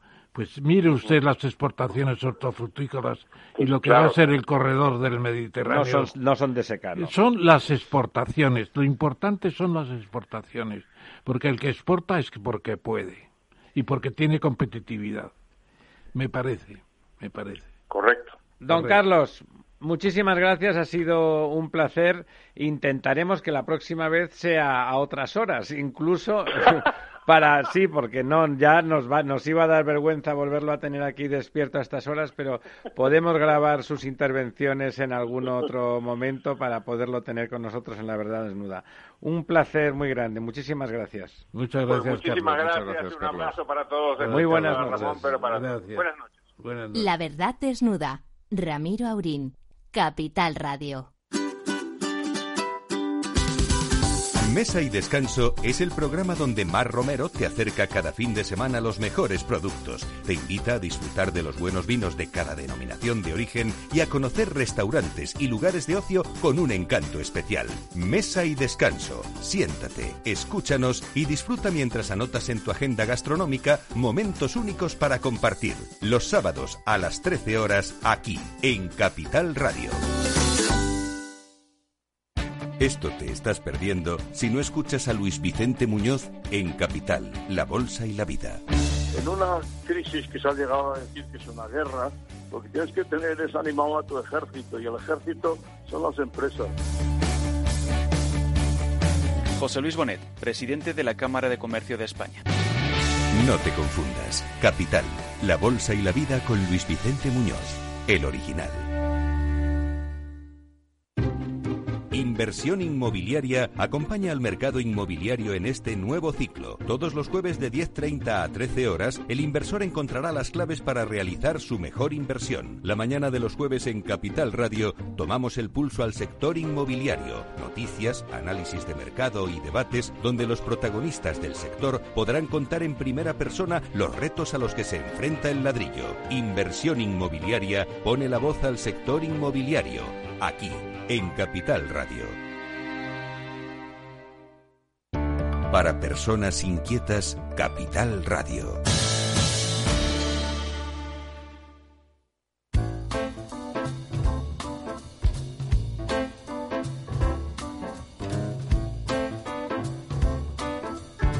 La verdad desnuda. Con Ramiro Aurín.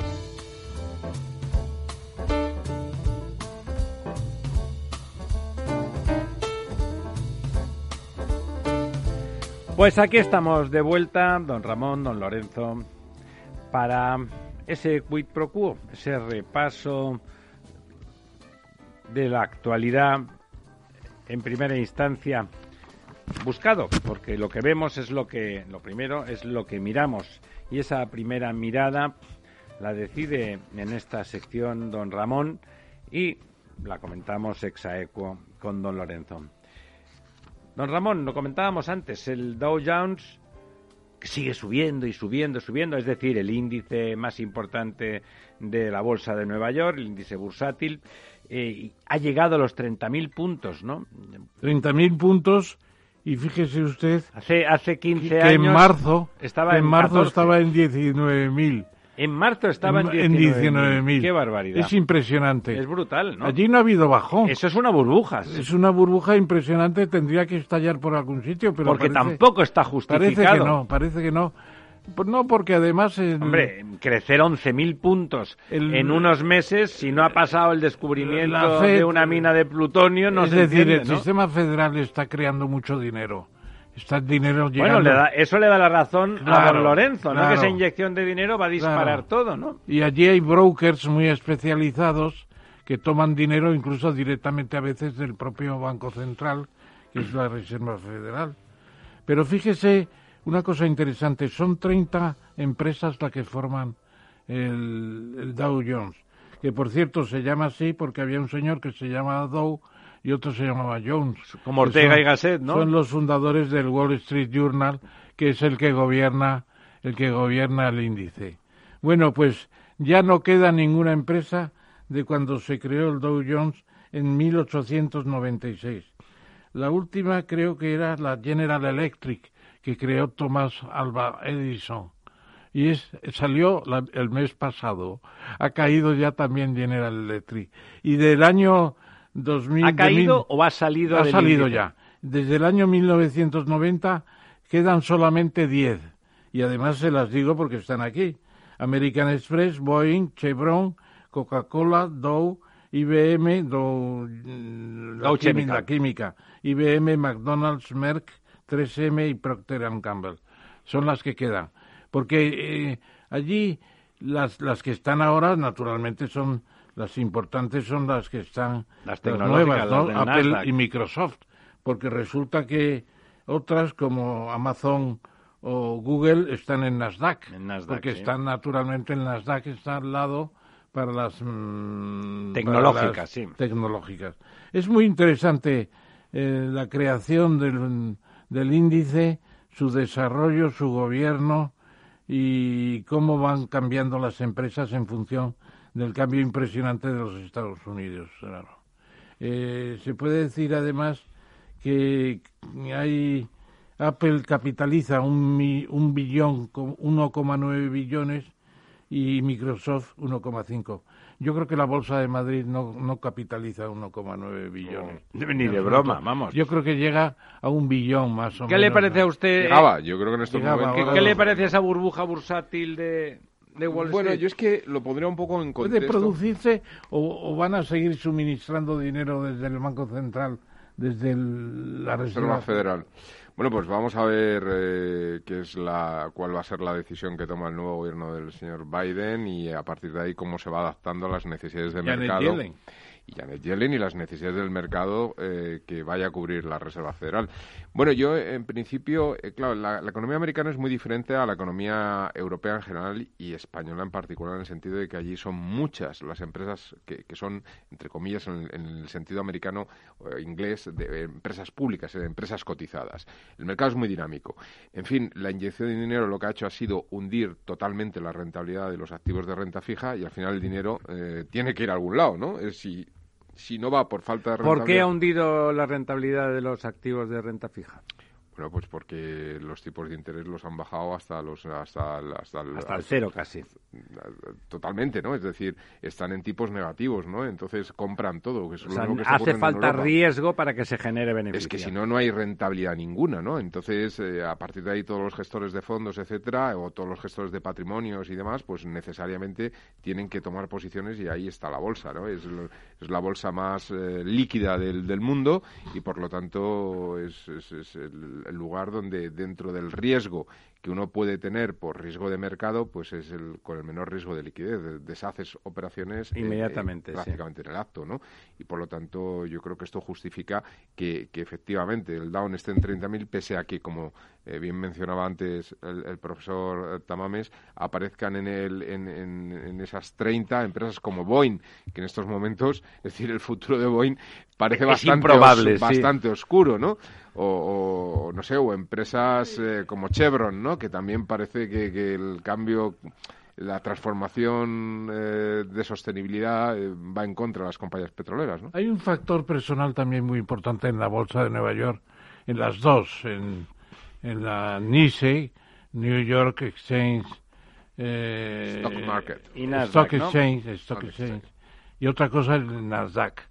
Pero qué duda cabe que Warren Buffett, por ejemplo, con Berkshire Hathaway, pues mueve muchos recursos, cantidades, billones de, de dólares. Eh, y entonces estos brokers, pues son los que eh, los market makers, los, Son como grandes los hacedores sí. de mercado, impulsan la bolsa tremendamente. Aquí nos cargamos los agentes de cambio y bolsa, tenemos las sociedades de inversión, pero yo creo que el factor personal es mucho menos importante. No tenemos un líder de inversiones Sí, no, bursátiles. no hay un sistema de estrellas. como Por allí. ejemplo, Juana Belló es un líder de bursátil, pues no, no está, no está en esa línea, ¿no? O qué sé yo. La Telefónica podría tener una empresa de, de inversiones en bursátiles, por ejemplo. No, Yo no sé cómo no se le ha ocurrido a Payete. Que es un tipo competente. Habría que decírselo. Y luego, ¿qué quedan del siglo XIX? Quedan dos empresas. Pero que, por ejemplo, eh, Hathaway, la de Warren Buffett, no está en el Dow Jones. Yo me pregunto, ¿dónde está? ¿En el Nasdaq? Yo no lo recuerdo. Bueno, a lo mejor es suya y no la tiene en bolsa, ¿no? No la tiene en bolsa, pero se cotiza. Se cotiza, sí.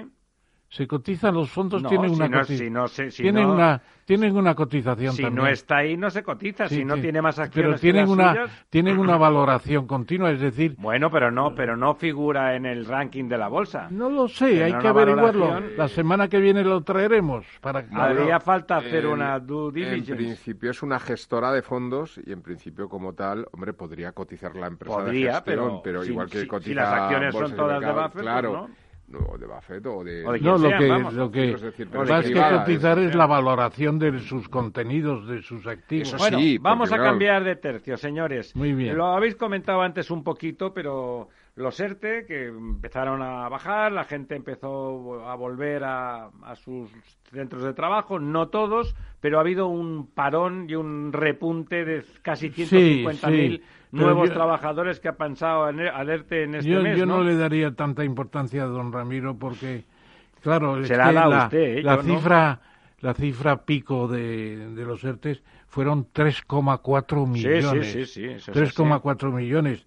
Claro, y entonces lo que ha Bueno, habido... siguen- hay 600.000 que siguen ahí. Hay ¿eh? 745.000 todavía que son pues 146 más que el año que, la que el mes pasado, un 24% más. Pero claro, ci- 146.000 en relación con 3,4 millones que llegó a haber, Sí, pues no, es claro. una cosa bastante No está mal, no está está mal, no está mal. Yo yo creo que Pero vamos, los ERTE eran como para revertirlos y 600 y pico, 700 y pico mil personas sin revertir sigue siendo mucha gente, ¿eh? es un 20% largo. Sí, ¿eh? lo que no cabe duda de que ha sido una solución para la crisis. No, no, Sí, yo iba a ir. Ha yo sido ir por- formidable. yo iba a ir por esa línea. eso ha sido formidable, hay que decirlo. Por eso- Por hacer una lectura positiva, precisamente esto que lo demuestra es la, la gran flexibilidad que aporta al sistema El ERTE. mecanismo del Por ERTE, ¿no? supuesto, Que- que la denostada reforma laboral, que ¿no? son capaces de, de, bueno, pues que en el mes de octubre se incrementen 146.000 trabajadores, como decía el profesor, pero eso no supone que son 146.000 trabajadores que van al desempleo, sino que van a, unas- una- A un limbo, van a un limbo. Claro, que hayan salido suspensión temporal.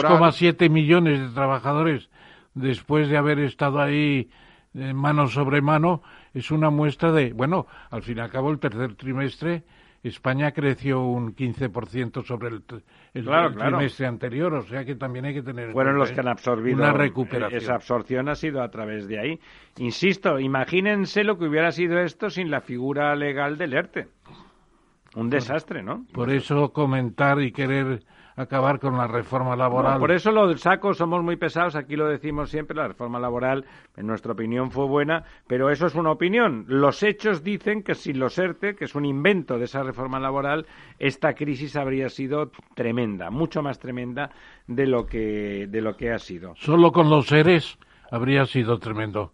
Eh, tendríamos despedidos más de dos millones inmediatamente. Y el colapso, ya, ya lo que ha habido ha, ha significado un colapso durante meses del sistema de empleo y retribución de, de los subsidios. ¿Sabe cuánto Imagínese costado- lo que hubiera significado. ha costado estos este, los ERTES hasta noviembre? ¿Sabe Pues dígame.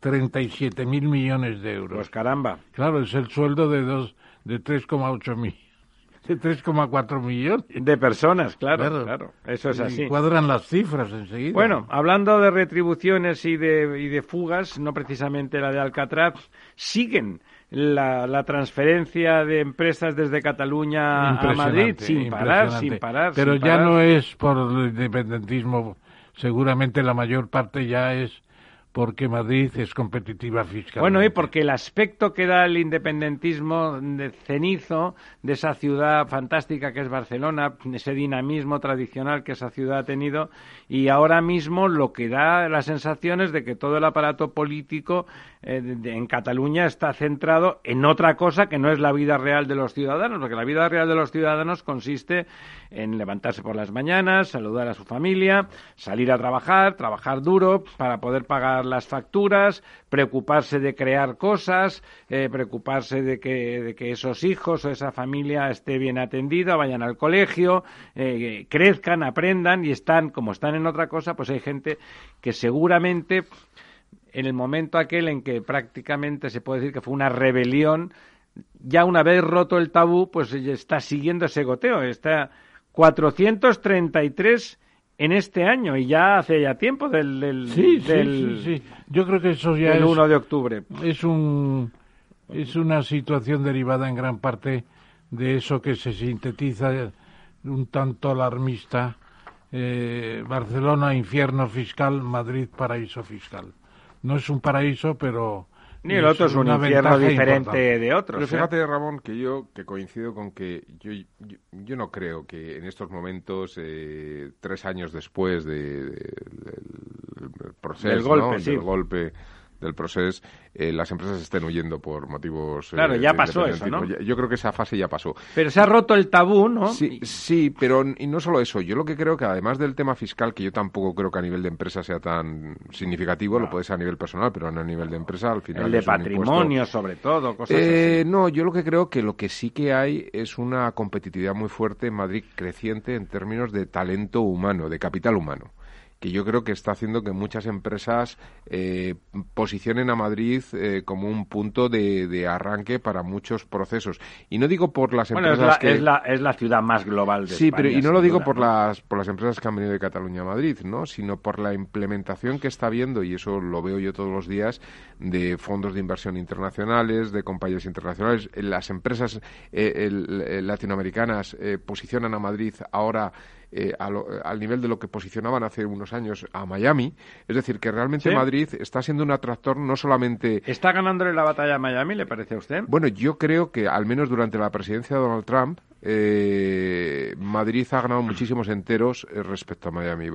vamos a ver qué ocurre si se suaviza la política migratoria en Estados Unidos y el trato que un poco También el gobierno vasco se está investigando ya porque tiene información de que mucha gente de Bilbao se está avecindando en Madrid también. Bueno, ya sabe que allí no, no aporta nada a la, renta al fondo de solidaridad. O sea, los tres, las tres autonomías que aportan son Baleares, Cataluña y Madrid, en ese orden de importancia económica. Madrid el que más aporta, después Cataluña cerca, Además, no y después Baleares. Pero Navarra y País Vasco, que son las más ricas y las que tienen más renta, esas no aportan nada. Y además, no sé si usted lo ha dicho muy claramente o no, pero no están en el Fondo de Solidaridad Interterritorial, ni, ni País Vasco ni Navarra.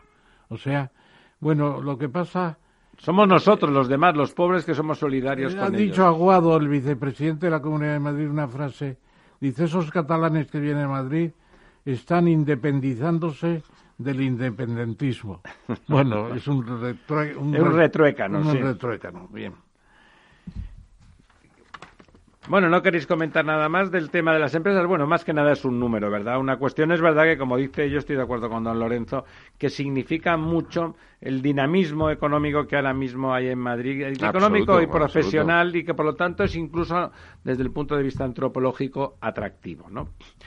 Y bueno, hablando sí, pero es un es un mercado nuevo el español, porque yo me acuerdo cuando decían en Estados Unidos eh, pueden estar en auge California y Texas y en declive el norte. Y hay una movilidad tremenda. En España empezamos a tener movilidad territorial para factores tan importantes como son los empresariales. Es indudable. Y además es un país relativamente pequeño, o sea que tampoco cuesta tanto. En Estados Unidos hay cuatro horas de avión de una punta a la otra. Y luego un, tema, un tema también muy importante que eh, y, yo voy por esa línea en el tema del talento del talento humano. Pensemos, por ejemplo, en un país, pero está ocurriendo en toda Europa. Eh, el, bueno, la, inmigración, eh, digamos, cualificada que ha tenido España, por ejemplo, hacia un país como el Reino Unido, ¿no? Es decir, la cantidad de profesionales de primer nivel, que, ante la situación de la crisis del año 2008 en adelante, en todos los sectores, ¿no? Que huyen al Reino Unido porque Londres es un atractor real de la economía global. Eh, esta gente ahora se está volviendo. Y, y ese señor que saltaba... Por el Brexit por el Brexit, pero que esa gente que saltaba no de Madrid, sino que saltaban de La Coruña, saltaban de, Valladolid, de, cualquier sitio de España, saltaban a Londres, la vuelta no tienen cabida ni en Valladolid ni en La Coruña, tienen que venir a Madrid. Después de Londres solo Madrid, ¿no? Claro, entonces ese Madrid o Barcelona, pero eh, su elección primordial está siendo Madrid. Y ese talento humano que está volviendo y que se está centrando en Madrid es lo que yo creo que está teniendo esa capacidad atractor tan fuerte, no solamente para las empresas de Cataluña, que es lo que decía antes, sino muchas empresas internacionales, fondos de inversión y demás. De una forma genérica. Bueno, y sigamos, sigamos con Madrid. Un dato que hemos comentado aquí alguna vez fuera de micrófono, y es que, bueno, y que preocupa tanto a don Ramón, a todos nos debe de preocupar, es, un, es una preocupación perfectamente fundamentada, la falta de crecimiento vegetativo real de nuestra población, el declive demográfico que estamos sufriendo, hasta el punto que lo podemos ilustrar con un, con un dato que aportaba ABC, que nos comentan que en Madrid hay 64.000 mascotas más que niños menores de 10 años. Eso es tremendo, ¿no, don Ramón? Es tremendo porque, claro, se unen... Sin prejuicio para las pobres mascotas que nos no caen se puede decir que se unan el hambre con las ganas de comer porque queda muy lejos la cosa.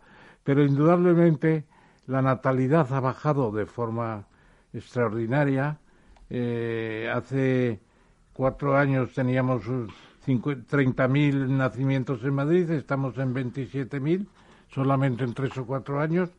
Y lógicamente mucha gente ha crecido también el amor a los animales, eso es indudable, pero eh, ya hay mucha gente que no quiere tener más de un hijo, e incluso muchos matrimonios o parejas que no quieren tener hijos, eh, por circunscribirnos a la demografía tradicional, ¿no?